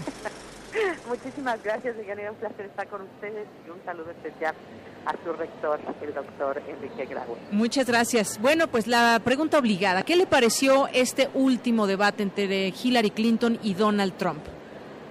Bueno, mira, yo creo que uh, básicamente sucedió lo que nosotros esperábamos que, que sucediera. Este, un, un, debate lleno de uh, evidencia clara uh, de que este el candidato republicano no está capacitado Uh, no tiene la experiencia uh, y ciertamente no tiene la congruencia y el temperamento para ser presidente de Estados Unidos. Uh, esto obviamente para, para mí quedó muy muy claro en este último debate, ya lo habíamos visto en el primero y el segundo, pero en este quedó una confirmación clara, evidente de que no tiene lo que se necesita para ser presidente y lo último que hizo fue básicamente decir que eh, estaremos en suspenso a ver si es que decide aceptar la decisión de los de los votantes y, que y eso va en contra de todo lo que es América. Así es, justamente esa fue una declaración importante y por la cual han llegado muchas críticas a Donald Trump, además de las que ya se venían sumando, debido a que pone de cierta manera en duda este pues las elecciones que va a haber en Estados Unidos y no dejó claramente, eh, no dijo claramente si iba a aceptar o no los resultados, pero dijo que en su momento se vería. Por ahí han llegado muchas críticas y un punto que usted toca muy importante es pues tratar de pues de hacer ver un sistema no tan fuerte como se piensa que es, que sí lo es, sin embargo, pues él lo ve de otra manera. Sí, pero mira, es interesante, o sea, uh, lo que hemos visto desde el momento cuando él uh, pierde Iowa y pierde y reclama y este acusa de que uh, no es no que se lo robaron, que no fue no fue verdaderamente el, el, voto que eh, de alguna forma verdad amañaron este eh, los resultados cuando, cuando las encuestas le estaban a favor de él, él creía completa y totalmente. Las encuestas hablaba cosas hermosas de, de, de, de, las encuestas, lo que decían, uh, lo, lo, presentaba así como, como la verdadera verdad del mundo que él iba ganando. Y esto fue hasta el momento en que empiezan las encuestas a decir que en realidad no está ganando, ahorita las encuestas a nivel nacional lo tienen abajo 9 a 11 puntos a uh -huh. nivel nacional. Y entonces hoy día es cuando dice que ya el sistema está amañado, que en realidad las encuestas no son claras, no son objetivas, se va totalmente en contra de los medios. Exactamente, digo, en contra de la prensa. es, es una, para mí es risible, porque cuando él estaba arriba sí, las encuestas sí estaban correctas.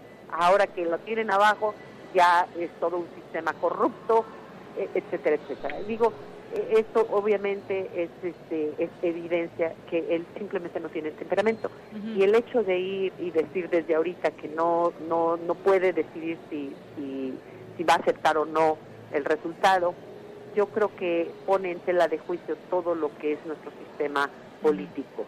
Um, y luego todos los que van a defender dicen, bueno, pues sí. es que de, de, Gore y Kerry también. Uh -huh. Sí, pero ellos lo hicieron después de los resultados es, no antes, no, no diciendo este anteriormente, pues es que yo no sé, en realidad, yo no sé si va a ser cierto, este, yo no puedo este, comprometerme a aceptar los resultados ahorita. Bueno, ¿y qué tal si, en dado caso, en el extremo caso que él llegara a ganar, qué sí. va a pasar entonces? Entonces sí los acepta, o sea, uh -huh. acepta cuando él gana, pero no acepta cuando él pierde. Y eso lo hemos visto todo a través de toda, toda su campaña y en realidad a través de toda su vida. Sí, y ahí ah, hubo... Pero, sí. Decía que hubo algunos otros temas. Este es muy importante, es que el que usted menciona, porque además se va en contra de la prensa. Pero hubo otros temas en donde parecería que quiso atacar Donald Trump con el caso, como el caso del muro, que dijo sí quiere Clinton y le recordó que votó en su momento como senadora una ley que permitió casi construir 700 millas del muro entre Estados Unidos y México y ella dijo que pues había algunos lugares limitados. Eso fue, digamos, una parte donde quiso ahí atacar eh, Donald Trump. Sin embargo, pues bueno, parece ser que salió bien librada. ¿Ve algún ganador en este debate? Bueno, definitivamente ganó ella. No, no, no. Para mí no hay duda alguna que ella ganó el debate. El trabajo que él tenía y lo que estoy segura sus asesores dijeron como ya está perdiendo, o sea, entró al tercer debate con una, una muy, muy baja aprobación, este, su trabajo de él era atacar y lo hizo desde la primera instancia, desde el primer momento él se dedicó a atacar, atacar, atacar. Lo que le faltó es exponer lo que él iba a hacer y de una forma clara y congruente y contundente. Entonces sí, atacó, eso es lo que hizo desde la primera instancia, atacó todo, todo, por todos lados, incluso hasta, hasta hizo una, una expresión que era una nasty woman, que era una, una mujer muy este desagradable. Ah, desagradable, sí. pero, eh, o sea, eh, hasta cierto punto eso hizo y hasta, hasta, hasta los primeros momentos pues tal vez hizo un trabajo bien en ese sentido de atacar, pero la otra parte que le faltó fue dar el un claro, congruente plan de lo que él iba a hacer. Sus propuestas no quedaron bien expuestas. Unas propuestas claras. Él no puede, él no sabe, él como que no ha estudiado bien incluso sus propias políticas. entonces ahí le falló. Y luego lo peor que hizo fue eso, decir, pues no, a lo mejor que no voy a aceptar los resultados. Eso fue lo peor.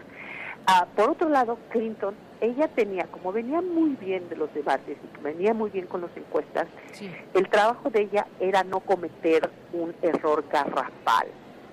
Eso hubiera sido malo para ella. No lo cometió. Se defendió muy bien de los ataques, contraatacó muy contundentemente porque ella, ella tiene mucha experiencia en esto. Entonces, a los ataques los, le, hizo contraataques que obviamente lo vio a él muy disminuido y este y, no cometió ningún error eh, que en su caso verdad eh, hubiera entonces volteado la, decisión. Pero yo creo que se defendió muy bien. Sí. lo contraatacó lo hizo ver pequeño y luego él mismo pues clavó el último este clavo en su ataúd ah, con esta expresión. Con, esta decisión de decir que tal vez no va a aceptar los resultados. Bien, Rosario Marín, yo por último le preguntaría eh, si se ha reunido usted con Hillary Clinton o si hay alguna intención, como se ha dejado ver en algunas en algunas eh, columnas políticas y periodísticas de que podría ser parte del equipo de Hillary ya como, como presidente. bueno, ¿qué puede decir? Sí, me he reunido con ella, me reuní precisamente con ella el jueves pasado en la ciudad de Los Ángeles este, tuve una conversación con ella y eso, este, ella sabía obviamente que yo le había dado mi apoyo, ah, no, lo, no, no me, yo me he reunido con ella cuando ella estaba de primera dama en, en la Casa Blanca, ya la conocía a ella, conocía al presidente, pero yo soy súper republicana de hueso colorado y ella es obviamente demócrata. Ah, obviamente yo me vi. Pero usted es de las republicanas que va a votar, por, Hillary Clinton. ¿Y esto no la acercaría más aún, digamos, en otros términos ya de trabajo? Mira, Deyanira, te voy a decir una cosa, no se habló para nada de eso, no es mi intención, no lo estoy buscando. Ah, eh, yo lo yo lo que yo siempre he hecho, Deyanira, es ah, buscar, ayudar y proteger, buscar cualquier oportunidad que yo tengo para, para ayudar y proteger a la comunidad que yo represento y lo he hecho a través de mis 32 años en, en el ámbito este, de, votación y lo voy a hacer hasta el día en que yo me muera. en este caso, obviamente, tenemos las dos opciones, o va a ser él o va a ser ella la presidente, la presidenta de Estados Unidos. Pues yo definitivamente no quiero que sea él. estoy ayudando a Hillary y me he declarado completamente a favor de ella porque soy mujer, porque soy inmigrante, porque soy mexicana, porque soy madre de una persona con discapacidad y porque creo que América es mucho más grande de lo que este señor lo demuestra. Muy bien. Entonces, este, voy a voy a apoyar a Hillary, este, pero sin ninguna expectativa, en lo mínimo, de, de, trabajar o Sin expectativa, pero no se cierra ello. Uno nunca debe decir que no, de Yanira. Uno nunca debe decir nunca. Muchas gracias por este, estos minutos con Prisma RU de Radio UNAM. A la orden. Gracias, ¿eh? Rosario Marín. Buenas tardes. Queremos conocer tu opinión. Síguenos en Twitter como arroba PrismaRU. Prisma RU. Para nosotros, tu opinión es muy importante. Síguenos en Facebook como Prisma RU.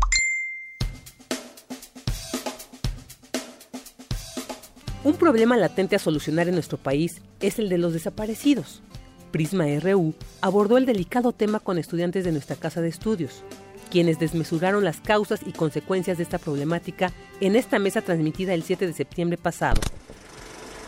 Dos de la tarde con 30 minutos y recibimos aquí en nuestra cabina de Prisma RU en Radio UNAM a los estudiantes Carla Denise Díaz Acuña, y es estudiante de Administración Pública del tercer semestre de la Facultad de Ciencias Políticas y Sociales de la UNAM y ha participado en modelos de Naciones Unidas y es voluntaria de una organización juvenil internacional, IESEC.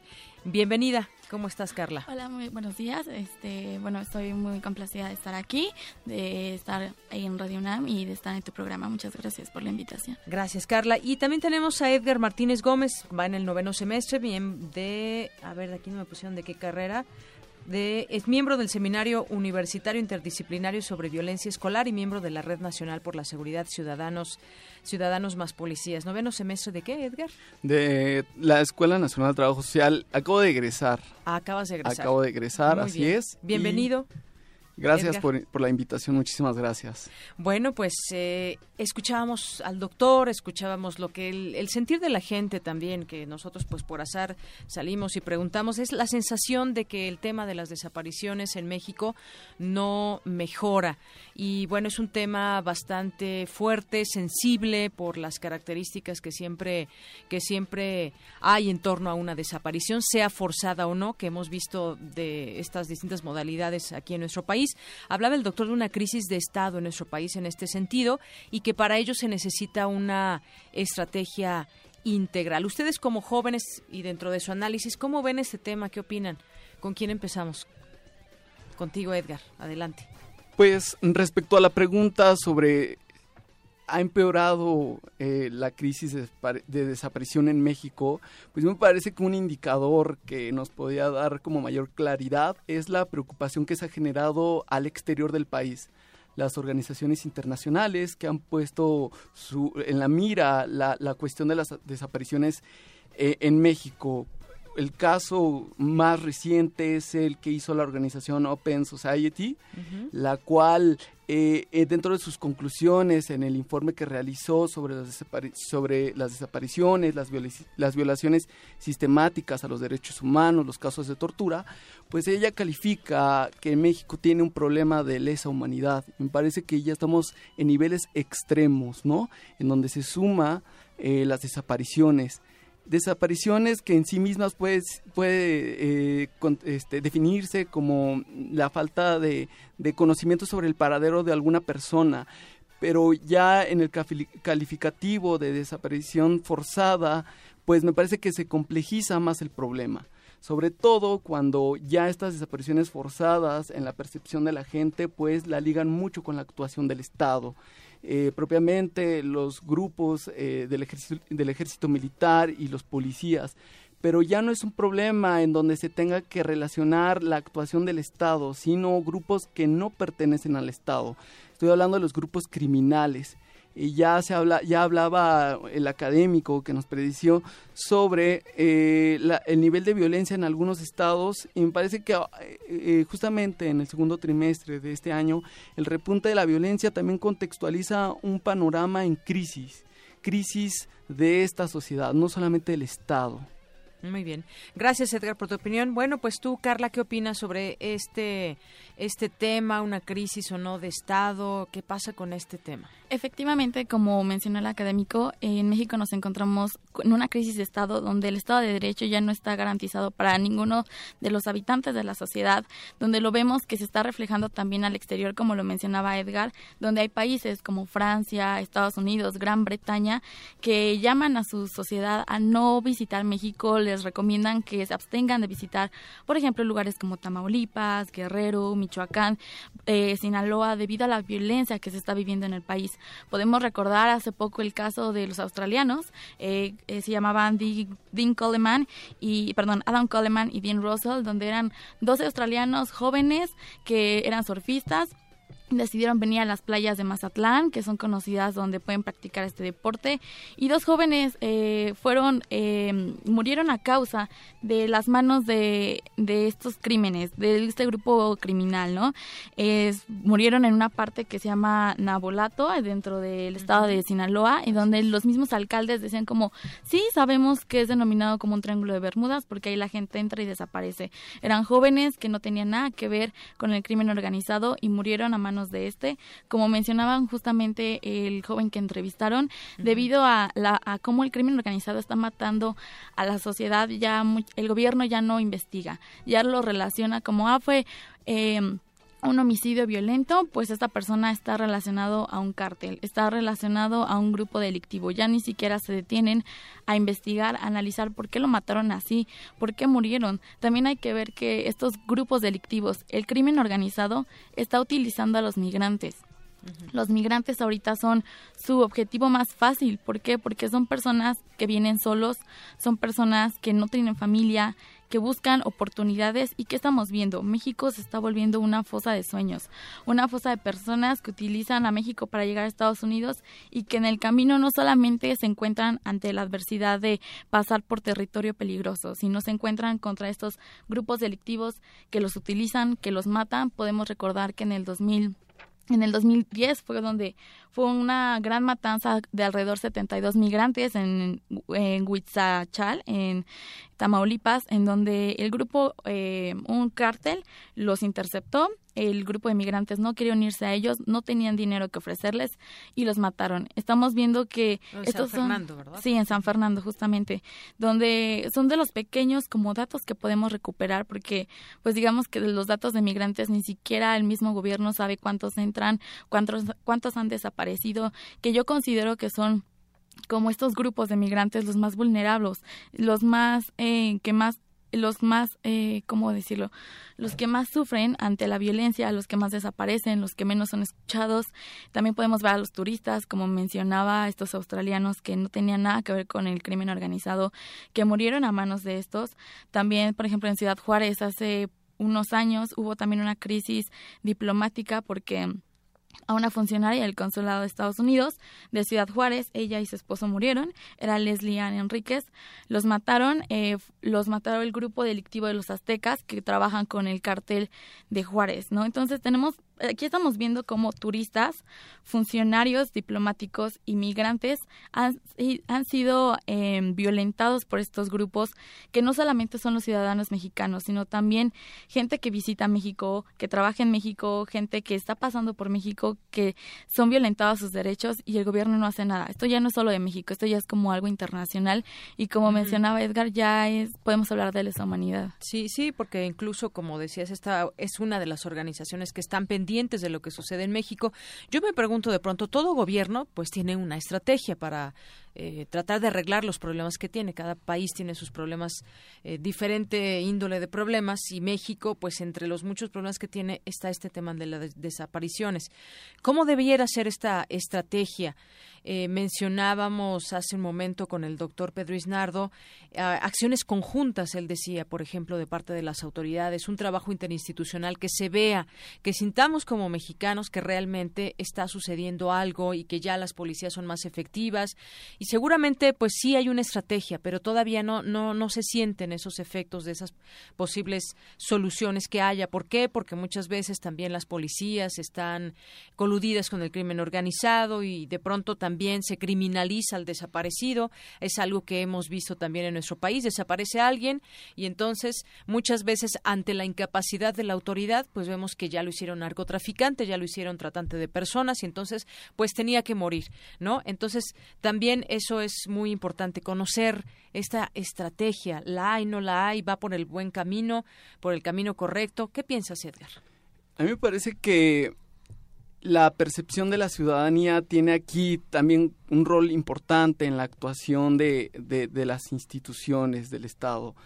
Y creo que también hay una, no solamente una ineficacia en la actuación integral dentro de estos problemas de parte de las instituciones, sino creo que hay un debilitamiento en torno a la percepción que tiene la misma ciudadanía ante la falta de eficacia ¿no? en su actuación.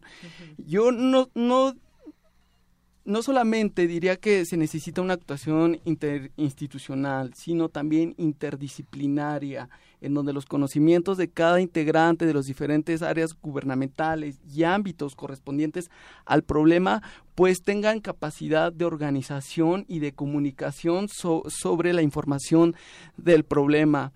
Algo que ya se señalaba en 2015 por Emilio Álvarez y Casa en un evento del Colegio de México era que el Estado no contaba con un banco, un banco de información con ciertas características de estas personas desaparecidas, en concreto con el tipo de sangre, ¿no?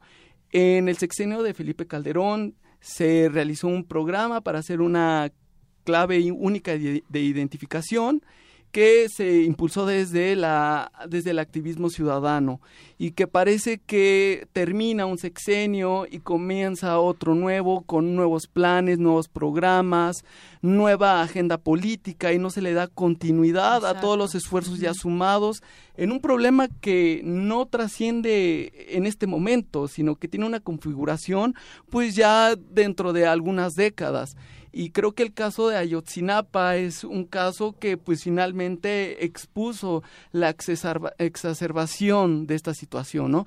porque en el 2013 quisiera yo hacer visible el problema de los jóvenes pertenecientes al barrio de Tepito que, se encontraban en un bar y que fueron desaparecidos, ¿no?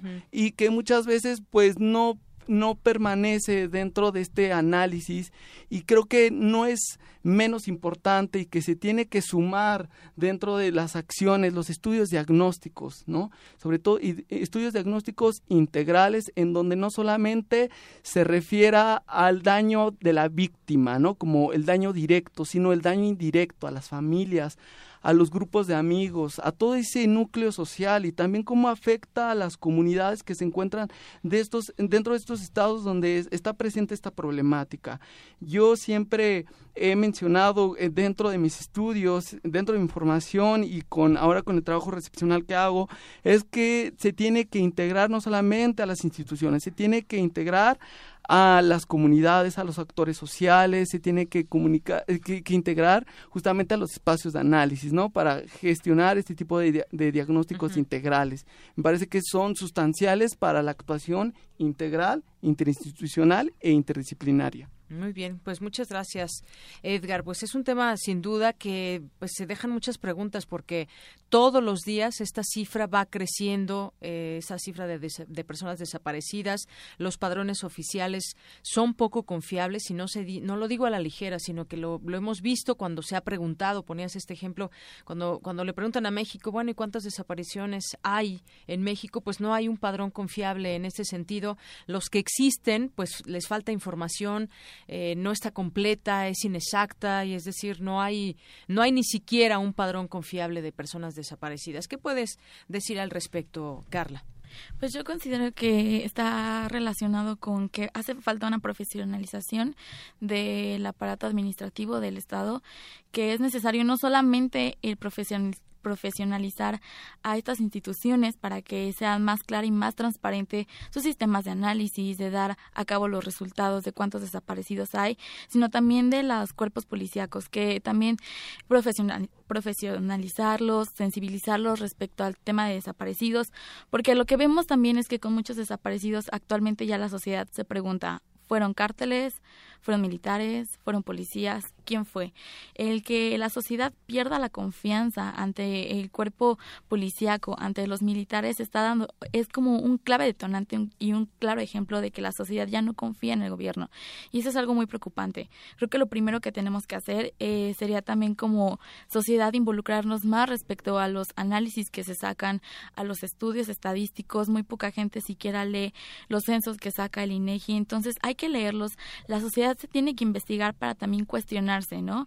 El ver, por ejemplo, eh, si en el 2012 hubo alrededor de 22 mil víctimas al año, ¿por qué hubo, no me sé la, la cifra de desaparecidos, pero que se relacionen con la cifra de violencia que hubo, con la cifra de muertos que hubo ese año, para también cuestionar, eh, eh, invitar a las instituciones y también exigirles a que sus procesos sean más claros, no solamente también leer los informes del gobierno, hay muchas eh, organizaciones como eh, Amnistía Internacional, Human Rights Watch, que hacen también estudios donde ellos también le cuestionan al gobierno de, oye, ok, mencionaste que hay tantos desaparecidos, pero ¿por qué esta parte no la esclareciste? Entonces, también como sociedad es informarnos, no solamente como decir, bueno, así el gobierno, sino también nosotros ponernos en nuestro lugar donde tenemos la capacidad de cuestionar, de exigir, de acercarnos a instituciones. Creo que las universidades es un punto muy importante en donde como estudiantes tenemos que integrarnos, tenemos que el analizar estos estudios, el también cuestionar, el, ok, decir, sí, el gobierno sacó tal análisis, pero nosotros descubrimos que hay algo más fuera de, de lo que el gobierno no mencionó. Pero lo que principalmente considero es profesionalizar al aparato administrativo en todas las instituciones, tanto cuerpos policíacos, tanto a las instituciones encargadas de realizar estos estudios. ¿Para qué? Para lograr una mayor claridad, transparencia y volver a ganar esta confianza que se ha perdido por parte de la sociedad. Muy bien, pues muchas gracias, eh, Carla. Bueno, ¿con qué vamos cerrando? Me gustaría que nos dieran una conclusión cada uno de ustedes y yo yo diría no son no son cifras son seres humanos las todos y cada una de estas 27 mil o 20 mil o 26 mil desapariciones en los últimos años cada una de estas personas cuenta así sea o no una persona que, que, sea criminal porque también pues todo el derecho es el mismo a final de cuentas y todas las desapariciones cuentan en este caso eh, otra destacar otra parte pues la unión social. Muchas veces los familiares se han tenido que unir ante pues la incapacidad de poder buscar a las instituciones, las autoridades a su a su desaparecido. Y hemos visto cómo madres han logrado encontrar aunque sea muertas a sus hijas. Y muchas veces también las han eh, logrado encontrar gracias a la propia investigación que pues como la misma sociedad puede la lleva a cabo allegándole y, haciéndole llegar a las autoridades eh, pistas para que puedan ayudar a, a la aparición de estas personas a la ubicación de estas personas. Con qué te quedas Edgar tienen un minuto. Ok, muchísimas gracias. Eh, eh, yo me quedo con la suma de esfuerzos. Yo creo que la suma de esfuerzos finalmente nos va a llevar a un resultado integral. Creo que no hay que invisibilizar tanto a la víctima como a, a los familiares. Hay que ponerles rostro. También creo que eh, no hay que, el gobierno no tiene que también ver como secundario todos estos informes que se han gestionado por Amnistía Internacional o el ejemplo de Open Society, tiene que brindar respuestas ante, ante, los informes y mejores soluciones principalmente. Yo me quedaría con eso y la actuación profesional que bien mencionaba Carla, ¿no? Profesionalizar a los policías, a todos estos actores institucionales. Así es. Eh, Carla, ¿tú con qué te quedas? ¿Con qué concluyes? Eh, concluyo como que hay que sensibilizarnos. Creo que México se ha vuelto un país que se ha acostumbrado a la violencia, que ya estamos acostumbrados a ver en el periódico un muerto, hubo un muerto, a hubo 70. Ya ni siquiera los números nos impactan. Creo que hay que retomar esa idea de que México es un país que no debe de ser violento. No tenemos que acostumbrarnos a que haya muertes. Tenemos que sensibilizarnos ante una muerte o ante mil, porque como mencionaba, son vidas humanas. Creo que esta sensibilización va a ayudar a que se regrese el Estado de Derecho aquí al país.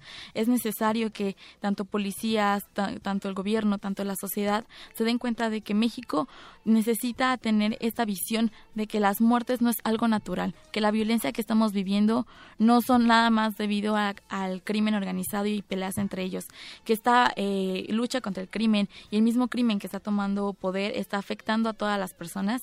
Tenemos también que ver eh, y participar con estas organizaciones que se dedican a tratar el tema de desaparecidos, al también darnos cuenta de todas las cifras reales, no solamente lo que aparece en periódicos, leer también este tipo de reportes para darnos cuenta cuenta de la situación del país, que desaparecen más mujeres, niños, eh, hombres. También invita al gobierno a que resuelva conflictos que no se han trabajado durante estos años, por ejemplo, las muertas de Juárez, que es un tema que uno se resuelve y que se ha ido arrastrando. Entonces, tomar en serio estos temas para de esta manera darle solución y brindar un México mejor a toda la sociedad. Muy bien, pues Carla, también muchísimas gracias. Sensibilizarnos, yo agregaría también es informarnos, porque de ahí parte pues una opinión que podamos tener y generar un cambio hacia nuestra sociedad en favor de ella. Pues Edgar Martínez Gómez y Carla Denise Díaz Acuña, muchas gracias por venir, estudiantes y egresado de, de la UNAM. Muchas gracias por venir y pues platicarnos sus puntos de vista y análisis porque han tenido pues una formación que les permite les permite opinar sobre este y otros temas. Muchas gracias. Gracias. Hasta luego. 2.50. Prisma RU. Con Deyanira Morán. Dudas o comentarios, escríbenos al correo electrónico prisma.radiounam@gmail.com.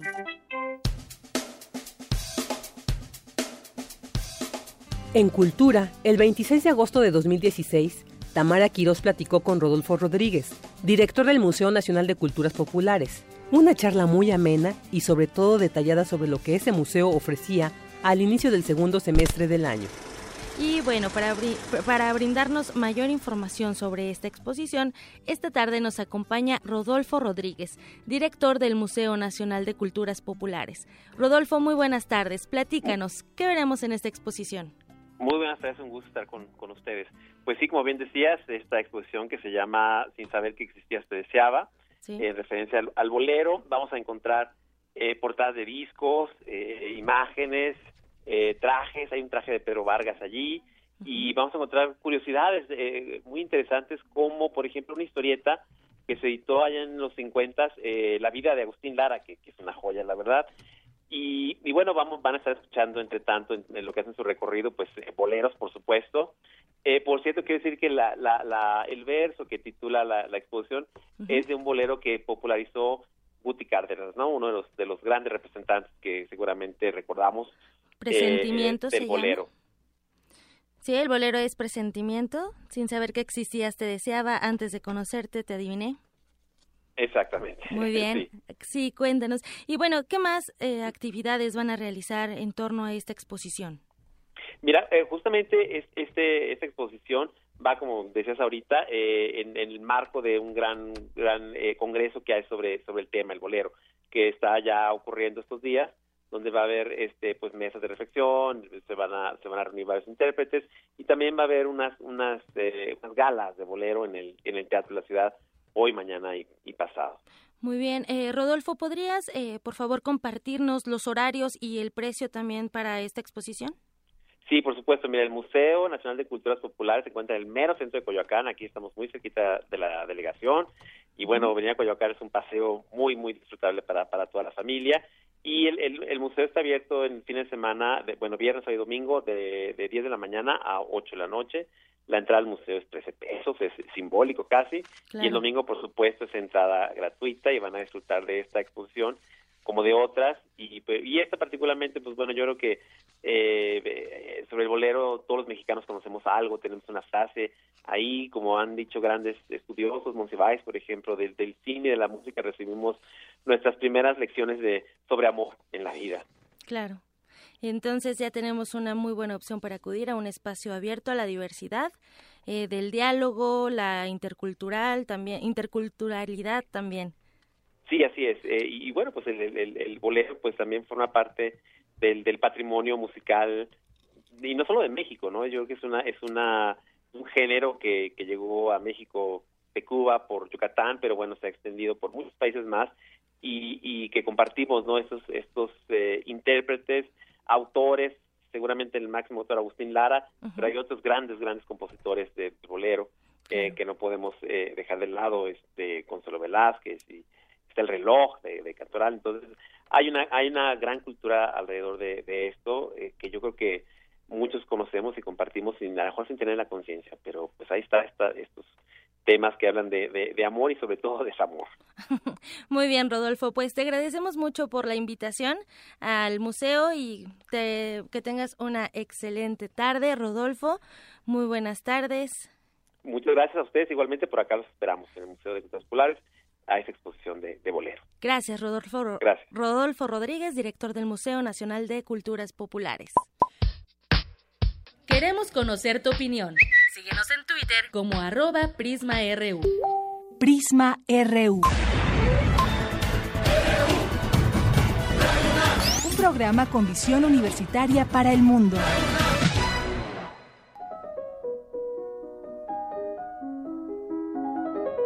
Cartografía RU con Otto Cázares.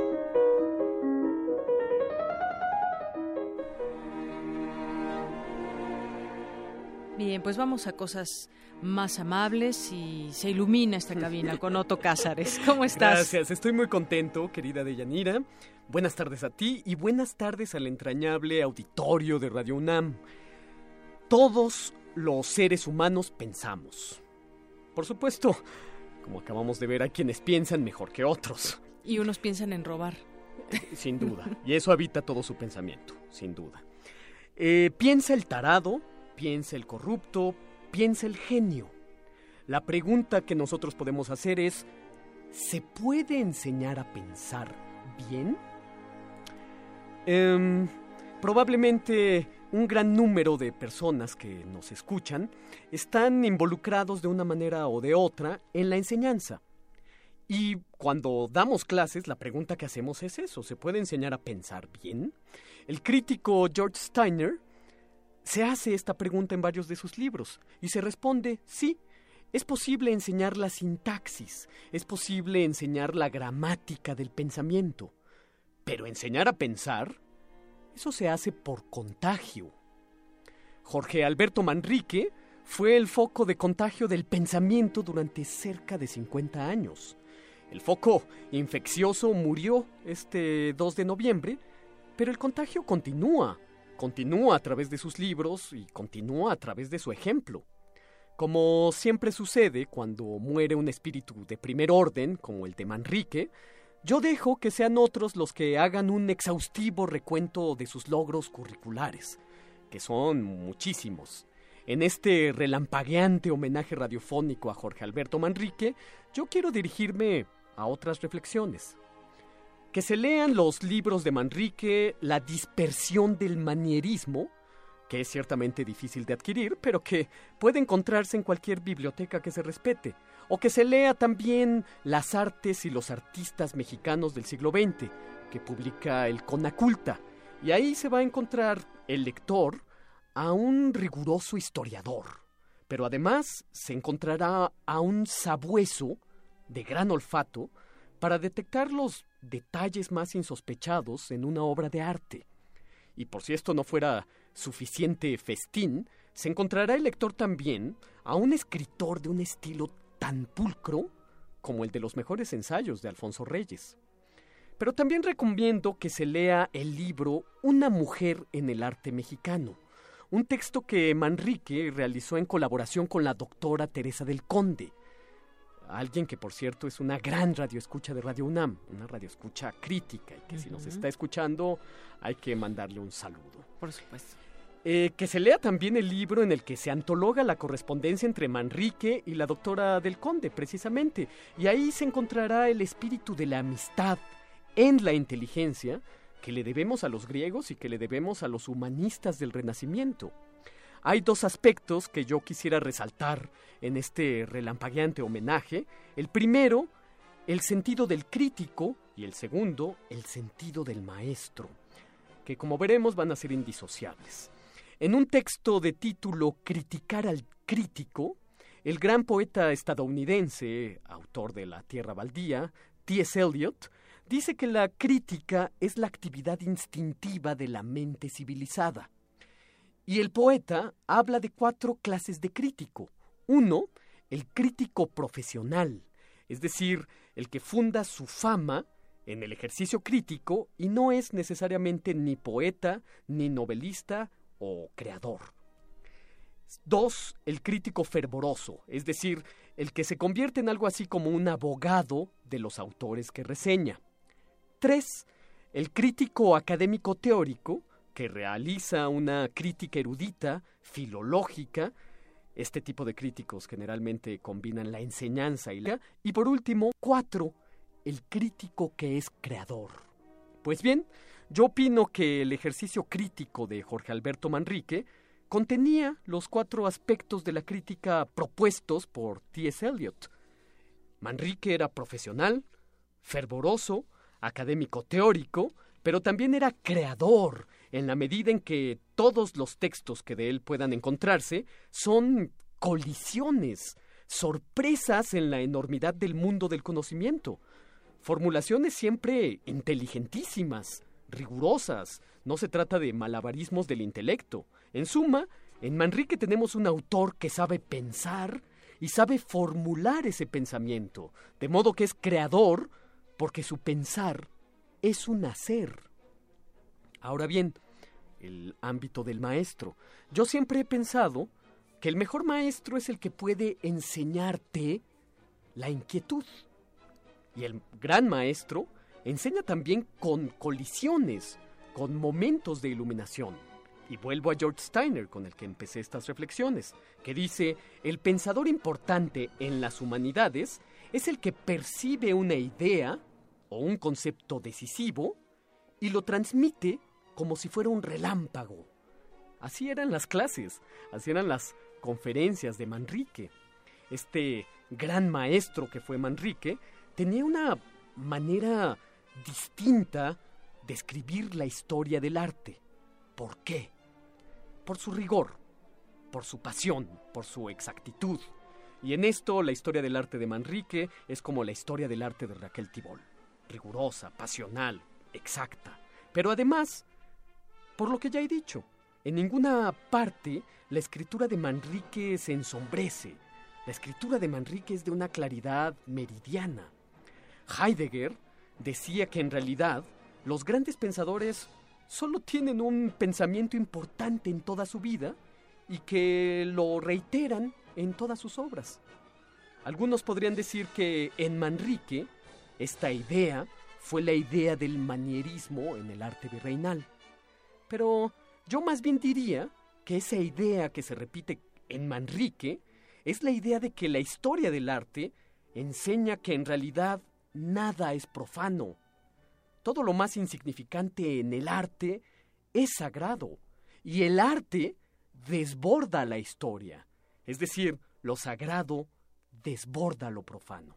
Según mi criterio, esa fue la idea de Jorge Alberto Manrique y yo me contagié de esa idea.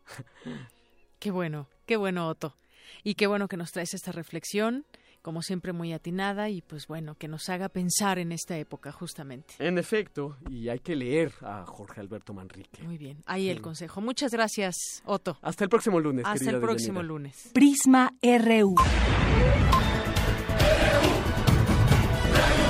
Un programa con visión universitaria para el mundo.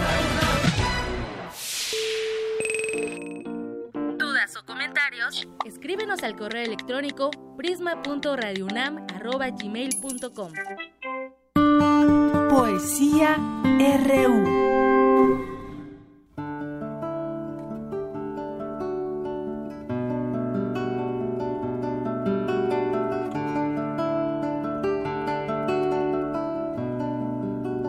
Cuando te conocí,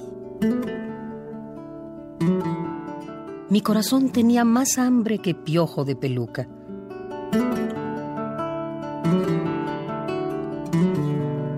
Los piojos de peluca son así.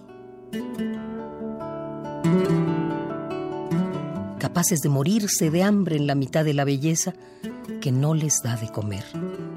Pero ellos, embellecidos por tanta belleza,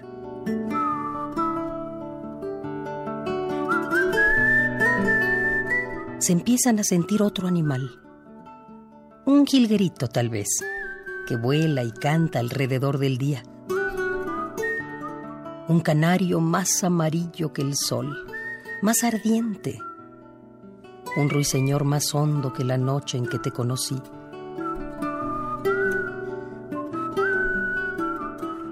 y conocí los dos trabajos del pajarito atrapado, que son desatarse y atarse. Herir la vida con amor y padecer la herida. Estar purísimo de amor callado y hacer que su silencio le reviente los tímpanos al mundo.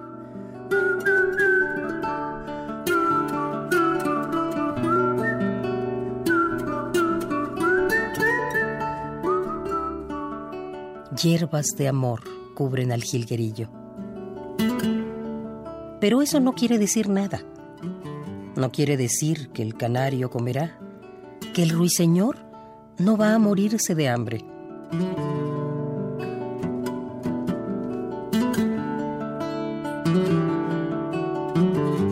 Estoy hablando de cuando vi tu alma y la alegría entró en mí como un desconocido y mi alma agradecida tuvo extraños primores y te amé duplicadamente. Te amé por vos y por mí.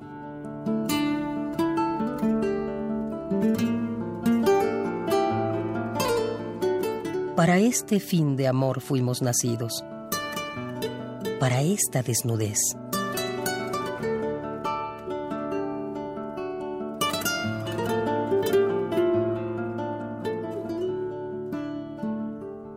Nuestro amor es más raro que un elefante francés.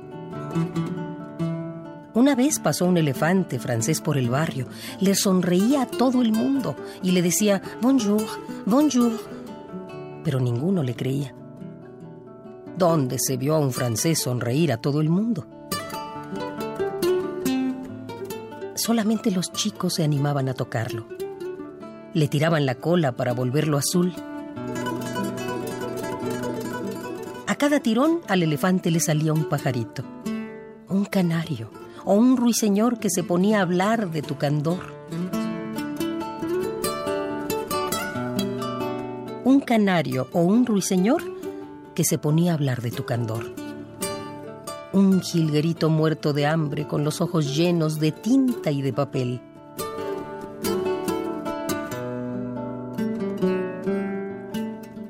Me gusta la palabra necesidad en italiano. Necesidad en italiano se dice bisogno o se te vi sueño mujer que necesito, dos veces y otras más.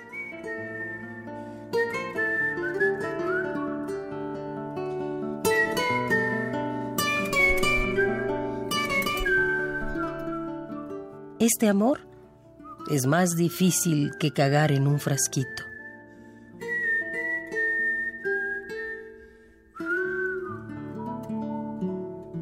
Te amo con todas mis fuerzas sin comprender la verdad.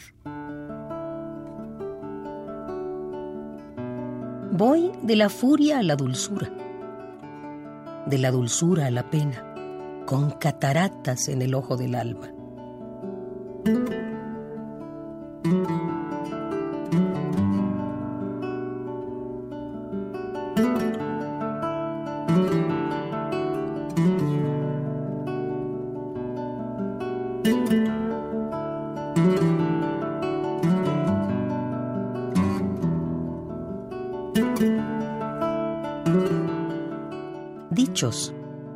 Juan Gelman.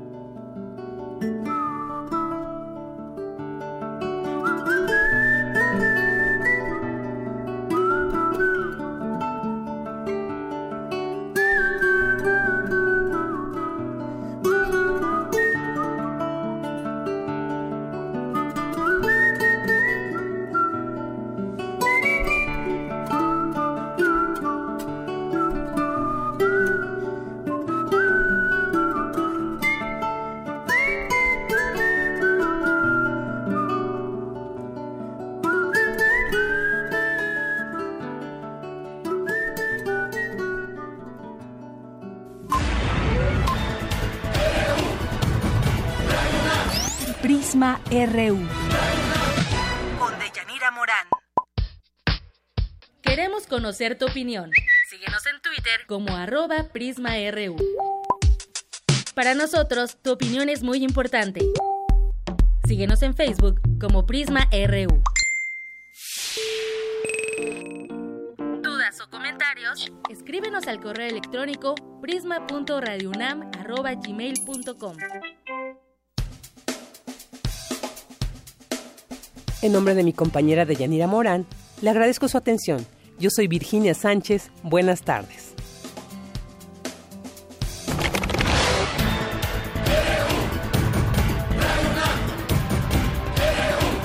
Prisma RU. Los perfiles del acontecer universitario de México y el mundo en una frecuencia. De lunes a viernes, de 1 a 3 de la tarde.